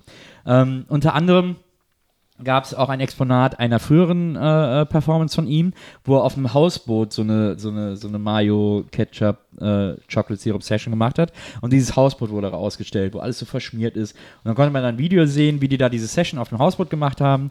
Ähm, und, äh, und jetzt eben das fertig versaute Hausboot sehen. Und äh, dann gab es noch ein paar andere Exponate von ihm. Der hat zum Beispiel so Zigarettenschachteln gemacht, ähm, die äh, äh, so aufblasbar waren, wie so eine, wie so eine Aufblas, wie so eine Hüpfburg quasi, die auch so acht Meter hoch waren und also so super übertrieben große, überdimensionierte Zigarettenschachteln, die dann so spiegelverkehrt aufblasbar waren. Oder es gibt auch so eine so ein paar Figuren von ihm, die so sehr plastisch sind, äh, die auch so lebensgroß sind. Aber dann ist da so ein Hase zum Beispiel, der hat dann so einen, hat auch so einen dicken Bauch, ganz dünne Arme und hat dann so einen Pimmel, der aber so ein endloses Stück Schnur ist, das so verknotet ist und so ein, so wie so ein Haufen unten vor ihm liegt, irgendwie so. Also so, man merkt, das ist immer sehr sexuell aufgeladen, was der macht, aber ich finde, das hat auch einen sehr speziellen Humor, mit dem ich was anfangen kann, den ich irgendwie interessant finde und so. Ähm, also ich, das ist echt ein Künstler, den ich gerne mag. Als ich auf diese McCarthy-Ausstellung in, in München gegangen bin, im Haus der Kunst, war das, äh, bin ich da mit einem Mädchen gegangen, die ich da gedatet habe. Das war vielleicht nicht so die allerbeste Idee, weil die immer gesagt hat, boah, der ist doch krank, der ist doch krank und so. Und ich immer so, oh, ist doch cool. das hat nicht so gut zusammengepasst. Sehr, sehr, sehr gut. Ja, da muss man schon die richtigen Mädels finden. Aber, ja. aber jetzt kommt, also das stimmt. Meine Lieblings, vielleicht wollte ich sie auch testen. Du, vielleicht Ahnung, musst du gern Pommes. Unterbewusst kann sein. Ähm, aber das Schönste war, äh, da, da sind die ganze Zeit so Kunststudenten rumgelaufen, die hatten so T-Shirts, darauf stand irgendwie, sprich, bitte sprechen Sie mich an oder so, äh, falls man mit irgendjemandem über Kunst reden will. Dafür waren extra diese Kunststudenten, hatten also Dienst im Museum äh, und konnten, waren ansprechbar. Kunstdienst, Kunsthiwis, Kunstzivis, Kunstzivis. Kunstzivis, genau. Und dann habe ich mich mit einer unterhalten und die hat dann erzählt, zwei Tage vorher wäre so eine ältere Frau, zwischen 50 und 60, wäre so durch die Ausstellung gelaufen, hat sich das alles erst so ganz interessiert angeguckt und ist so von Raum zu Raum immer trauriger geworden. Die ist wirklich so, die ist, man hat richtig gesehen, wie die so in sich zusammengesackt ist und in sich zusammengefallen ist. Und je weiter die Ausstellung ging, desto trauriger wurde die und desto, desto, desto aufgelöster schien die auch. Und dann so in einem der vorletzten oder letzten Räume hat dann eine von diesen, oder diese Kunststudentin, mit der ich mich da unterhalten habe, hat sie dann angesprochen. Hat, hat gesagt, kann ich Ihnen irgendwie helfen oder so, ist irgendwas oder so. Und da hat die Frau wirklich schon geweint. Ähm, und dann hat die gesagt, kann ich Ihnen irgendwie, brauchen Sie irgendwas oder so, oder wollen Sie drüber reden oder so? Entschuldigung. Ähm, und dann hat die Frau zu ihr gesagt, ja, wissen Sie, also, das hätte ich nie gedacht. Das hätte ich nie gedacht, dass der Paul McCartney sowas mal macht.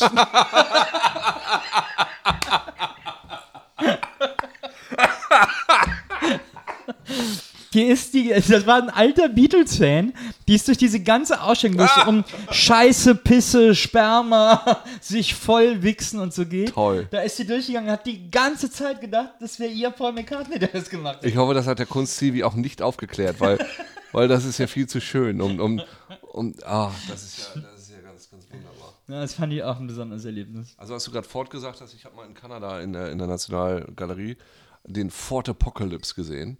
Und den fand ich total toll.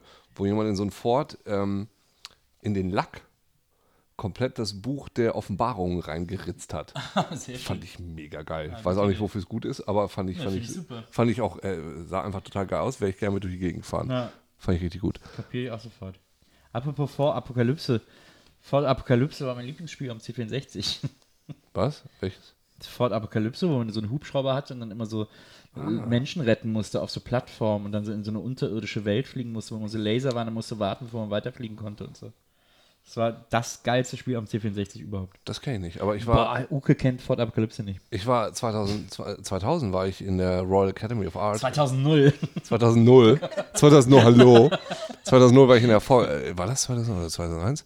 War ich in der Royal Academy of Art in der Apokalypse-Ausstellung. Ja. Und ähm, das war eine ganz tolle Ausstellung. Da gab es so Sachen wie, da hat jemand so, so Diora, wie heißen die? Dio Dioramen. Dioramen, Ramaten gebaut. Dioramäe. Dioram, Rama, Rama. Ja. Ähm, also riesengroße Aquarien voller so kleiner Leute, wo die Apokalypse ausgebrochen war. Das war das so ja cool. riesengroß und mit so Ja, ganz klein. Und da war auch so ein ganz tolles Ding. Da war ja noch, ich glaube, war da noch Johannes Paul? Den hatten wir da, glaube ich, noch, ne? Ja. Der lag da auf dem Boden und war gerade von einem Meteoriten getroffen worden. Und das war fantastisch. Also es war so eine, so eine Wachspuppe, die so daneben dieser Meteorit und er lag da so, äh, und da war auch so ein Loch und der Boden war auch, da war so ein riesen Loch reingehackt, wo dann dieser Meteorit. Fand ich mega cool. Da konnte ich sehr viel mit anfangen. Auf meine eigene bösartige, humoristische Art. Ähm, ja, ich bin da auch vielleicht auch ein bisschen simpel. Ich war mal im äh, auch Museum Ludwig, das übrigens eines meiner liebsten äh, modernen Kunstmuseen ist, äh, in Köln. Äh, aber die haben immer tolle Ausstellungen. Ähm, da war ich mal auf einer Ausstellung von Roy Lichtenstein. Und Roy Lichtenstein kennen wir alle, das sind diese, diese Comicbilder, Aufgeblasen sind, ja. diese, diese, diese äh, groß gera grob gerasterten und groß gerasterten Comicbilder, äh, wo irgendeine Frau so eine Träne hat und sagt, äh, I don't know what he's doing oder so. Mittlerweile auch ein beliebtes äh, Karnevalskostüm, by the way. Kann man das als Karnevalskostüm Ja, die malen sich dann so Punkte einfach ins Gesicht äh, und setzen sich so einen Schleier auf, eine blonde Perücke und so. Und, Also Karneval ist auch schon irgendwie Und so, haben eine so ein Sprechblase dabei. Barometer für, für die kulturellen Befindlichkeiten der Welt, habe ich das Gefühl. Ich hätte jetzt gesagt, du hättest gesagt, das ist, das ist irgendwie auf Kissen drucken oder irgendwie so ein Kram oder Bettlaken, aber nein, beim Karneval. naja, ich bin da, ich bin da immer noch eine kölsche Seele. Deswegen. Ja, aber du warst dies Jahr nicht da, ich erinnere mich. Das stimmt, ich war dieser nieder. Aber äh, naja, auf jeden Fall Roy Lichtenstein, wie gesagt, diese Comicbilder kennst du jeder irgendwie. Ähm, der hatte eine große Ausstellung, gab eine große Lichtenstein-Retrospektive im Museum Ludwig. Und dann bin ich mit meiner Tochter, die war damals noch um einiges jünger, ähm, bin ich dann da reingegangen. Und äh, ich mochte Roy Lichtenstein immer, ich mochte auch diese Comicbilder und ich fand das irgendwie immer interessant, wie der gearbeitet hat.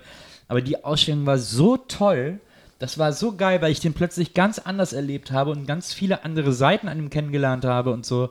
Ähm, und, und ich finde das ja immer gut, wenn ich, wenn ich mir Kunst angucke ähm, oder Museen angucke, die irgendwie meiner Erwartungen widersprechen oder die meine Ja. Vorurteile eben äh, wegbestätigen. Ja, also ja, nicht bestätigen, sondern mir zeigen, dass, die, dass das Vorurteile sind sozusagen. Ja, ja, ja. Das ist, das ist ja auch für mich der Grund, warum geht man in so, in so Museen rein? Warum geht man, wenn man Urlaub macht in einer anderen Stadt, warum guckt man sich da Museum an? Da gibt es einerseits diesen, diesen historischen Aspekt, das ist ein Bild, was ich schon tausendmal gesehen habe, was ich vielleicht mal sehen möchte, aber natürlich auch immer diesen Aspekt, ich möchte mich vielleicht herausfordern und, und vielleicht passiert da irgendwas, was ich nicht erwartet habe oder Ja. das schockt mich irgendwie so, so Outsider Art zum Beispiel ist ja immer sowas, wo so Leute dann mit Code irgendwelche Sachen malen und wo selbst du als postmoderner Mensch, der eigentlich alles gewöhnt ist, da erstmal forscht und denkt, Alter, was, was ist denn hier los?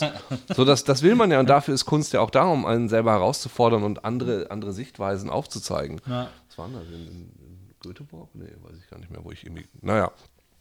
So, und das äh, dafür, da, das ist äh, vielleicht als jetzt kleine Anleitung hier in der Drunken Guide to Art. ähm, wofür brauchen wir Kunst und welche Kunst sollten wir uns auf jeden Fall einmal angucken? Ähm, ist auf jeden Fall. Mh, ah, Also das, äh, äh, Comics sind ja auch die neunte Kunst. äh, ist, Nee, aber das, also, äh, um das mal kurz.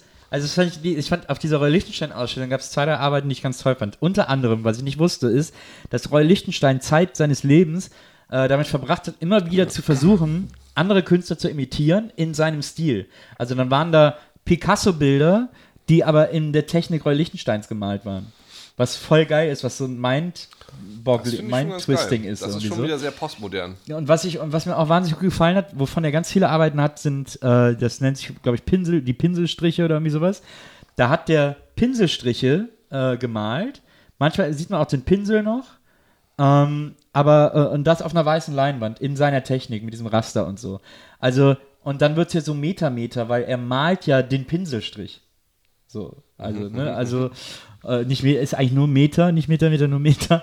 Aber äh, das mochte ich wahnsinnig gerne, weil ich Ein fand- Meter, Meter, bitte. ich fand die, ich fand die Idee so schön, dass Ja. der, dass der nochmal nach außen springt, sozusagen, indem er einen Pinselstrich von sich selber malt. So. Ähm, und das hat mir, äh, solche Sachen mag ich wahnsinnig gerne. Da stehe ich dann davon, wo ich, wenn ich so staunen kann über so eine Idee, ne? Ja. Und dann da mich da so darüber amüsieren kann oder mich freuen kann, dass der mich gekriegt hat, so, dass der mich Ja. so reingelegt hat oder so. Ja, da, das wiederum, wenn du das meinst, mit, dass du das bei Ideen gut findest, das kann ich wiederum sehr gut nachvollziehen. Ja. So, das macht Spaß. Ich mag auch immer gerne so Museumswärter, die dann so freudig ankommen und einem das erklären, weil sie es selber so geil finden, obwohl sie da schon seit Jahren drinstehen und die sagen, das, das Schwarz, was er da benutzt hat, ne? gucken Sie mal eine Weile drauf, dann wird das ganz violett. Gucken Sie mal hier, das ist was ganz Besonderes. Das ist, das ist by the way auch im, äh, in der neuen Nationalgalerie. Ich hoffe, das ist dann, wenn die wieder eröffnet wird, auch wieder äh, da in den Keller der Ausstellung zu sehen. Da ist ein Bild von, äh, jetzt weiß ich nicht mehr, wie er hieß. Wer hat diese, wer hat Angst vor Rot-Gelb-Blau-Bilder gemacht? Vor wem? Wer hat Angst vor Rot-Gelb-Blau? Das war, glaube ich, war das Mondrigan? Nee, Mondrigan war der, der immer Der diese. war blau auf jeden Fall. Wer hat denn immer diese. Äh, von wem ist wer hat Angst vor Rot-Gelb-Blau? Maria, kannst du das mal kurz? Unsere Recherchemeisterin guckt einmal ganz schnell nach. Und ihre Antwort lautet. Bum, bum, bum. Barnett Newman. Genau, Newman. Ah, Newman. Und, Klar. äh, und der hat ja diese, der hat diese Bilder gemacht, die nur eine Fläche haben. ja. Äh, also wer hat Angst vor Rot-Gelb-Blau, gibt es eben das Rote äh, und so weiter und so fort. Äh, in Amsterdam hing ja, glaube ich, in der Nationalgalerie ewig lang das Blaue oder so. Und das hat einen Typen so wahnsinnig gemacht. Und das ist aber nur blau. Und das ist eine ganze Leinwand nur blau. Da ist nichts, da ist nichts anderes drauf. Da ist einfach, die ist komplett blau gemalt. Und das hat einen Typen damals so wahnsinnig gemacht, dass der ins Museum ist, mit einem Messer ein Messer reingeschmuggelt hat und dann das Bild zerstört hat Echt? weil den das irre gemacht hat, dass das so eine blaue Fläche ist oder rot oder was auch immer. Und äh, ich habe in der äh, hier in der neuen Nationalgalerie in, in Berlin äh, hängt glaube ich rot. Ich weiß auch nicht, ob er nur die drei gemacht hat oder äh, ganz viel so Flächenbilder hat er glaube ich gemacht. Äh, und ich meine, hier hängt rot und das haben die auch ganz schön hingehangen. Also es ist extrem gut ausgeleuchtet und man hat so eine, da ist so eine Brüstung davor, dass man nicht näher ran kann, damit man den perfekten Abstand hat sozusagen zum Bild. Ähm, und, äh, und wenn man da, da habe ich mich dann so davor gestellt, wenn du da so fünf Minuten drauf guckst, versinkst du irgendwann volle Kanne in dieser Farbe. Und es gibt ja immer dieses so, oh, da ist ja nur eine Farbe, oder was soll das oder so. Aber die sind so besonders, diese Ja, Bilder, aber weißt weil du die was? auch so eine, weil die auch so eine Textur haben, die so ganz speziell Ja, ist. aber da würde ich wieder sagen, da ist dieser Abstand total geil. Weil wenn mir das keiner sagt, würde ich das nie so erfahren. Und da finde ich schon sehr gut, dass dir so ein Museum diese, diese, diese Hilfestellung gibt, das auch so Ja, zu ja. erfahren, wie es erfahren werden soll. Nee, Weil- das ist ja, das ist ja auch wieder eine Frage, wie wir auch gerade eben äh, festgestellt haben bei Beuys in der, in der Tate Modern oder so. Ein Museum ist natürlich auch in der Pflicht, ein Bild nicht einfach irgendwie an die Wand zu hängen, Ja, eben, genau. sondern das so zu inszenieren, dass Ja. quasi das erzählt wird, was das Genau, Bild erzählt. vielleicht, vielleicht über so einen Pfad, den du läufst, dass du erst bei dem einen vorbeikommst und dann da- das Ganze so beschreitest, sehe ich genauso. Und dann kann einem das extrem viel bringen. Das sehe ich, das äh, würde ich so unterschreiben. Ja. Ja, das ist auf jeden Fall ein tolles Bild. Also da war ich echt, da habe ich davor gestanden, habe mich so richtig von dieser Farbe so auf, so absorbieren lassen. Das war, das ist echt ein, ein über, äh, wie nennt man das? Äh, über äh, geistlich. Da gab es nee. doch jetzt gerade diese Nummer mit dem, dass irgendjemand so, eine, so das schwärzeste Schwarz gemalt hat. Ja, stimmt. Das noch schwärzer ist als das schwärzeste Schwarz vom letzten Jahr. Ja. Was also so richtig, richtig schwarz ist jetzt. Also schwarz wie die Seele eines. Keine Ja, bei Schwarz ist es ja schwierig. Weil Schwarz absorbiert ja nur. Äh, äh, also Schwarz saugt ja nur auf. Schwarz hat, gibt ja, Schwarz gibt einem ja eigentlich nichts zurück. Schwarz ist ziemlich egoistisches Schwein, meinst Ja. du damit? Schwarz, es kann nur sacken, aber nicht not given, nicht delivern. Ja, es ist, es ist genau, ja, hm, verstehe. So bei Rot oder so ist das schon anders. Bei Brot? Bei, bei Brot, Rot. bei Bei Brot Rot. auch? Brot, Brot gibt immer extrem viel zurück, da hast du völlig recht. Ähm, was würdest du denn sagen, wenn jemand sich jetzt ähm, zum Ziel setzt, Künstler werden zu wollen? Und sein, ne, also um Künstler zu werden, musst du heutzutage auch in eine Kunsthochschule gehen. Du kannst ja nicht einfach nur ein total seltsamer Typ sein und plötzlich Künstler sein, das geht ja nicht, sondern du musst an eine Kunsthochschule gehen und musst da so bestimmte Regeln erfüllen und dann einen Galeristen finden und dann was machen und dann bist du irgendwann Künstler. Also ich glaube, also man kann das äh, kritisch sehen, äh, dass man als Künstler eine Kunsthochschule äh, besuchen muss, äh, wirkt vielleicht erstmal absurd auf einen, Regeln zu lernen und so weiter und so fort. Andererseits ist eine Kunsthochschule im besten Falle, ich glaube die UDK zum Beispiel macht das ganz gut äh, in Berlin, äh, ist eine Kunsthochschule im besten Falle dazu da, dir zu zeigen, was es gibt oder was alles Ja. möglich ist oder so, Ja. um dir dann die Möglichkeit zu geben, deine eigene, deine eigene Stimme zu finden. So, weil das ist ja als, das Wichtigste als Künstler. Apropos, ne? Ich war ja letztens in München und da bin ich an der HFF vorbeigekommen. Ja. Alter, was ist das denn für ein geiles Gebäude? Warst du da auch ja, da drin? war ich ja nicht mehr. Nee, da war ich schon nicht mehr da, als sie umgezogen Wa was ist denn das? Das ist ja ein riesen Ding. Was Die Riegel, ja, die da sind drin? halt glücklich darüber, weil da kommen ja die ganzen wichtigen Künstler aus München her, die ganzen wichtigen Kulturschaffenden. Ottfried Fischer. Dietl und sowas alles. Übrigens warst du ja auch in der HFF, außer mir, als wer auch da studiert hat. Das war meine Lieblingsanekdote. Michael Schanze. Ist Was? das nicht total cool? Ja, der hat immerhin zu was gebracht. Das kann ich gut nachvollziehen. Dass man studieren muss, um, um eins, zwei oder drei zu machen. Das, das das finde ich ja richtig cool. gut. Was macht der eigentlich gerade?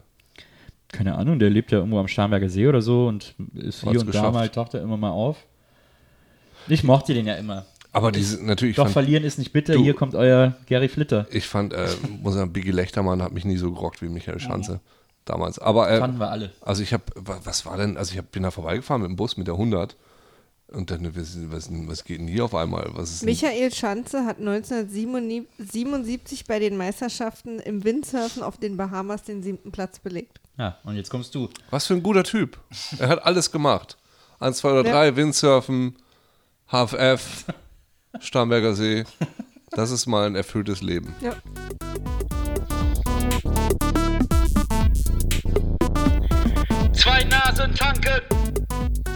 Beim nächsten Mal in zwei Nasen tanken. Doch.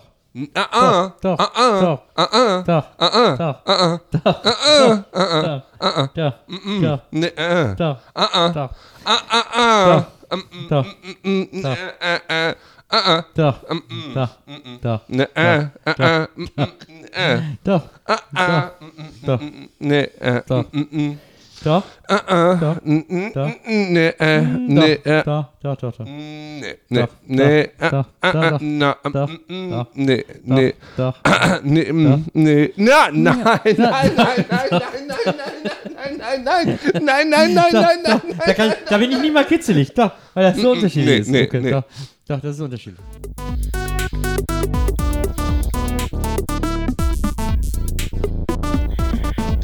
Thousand Tankard.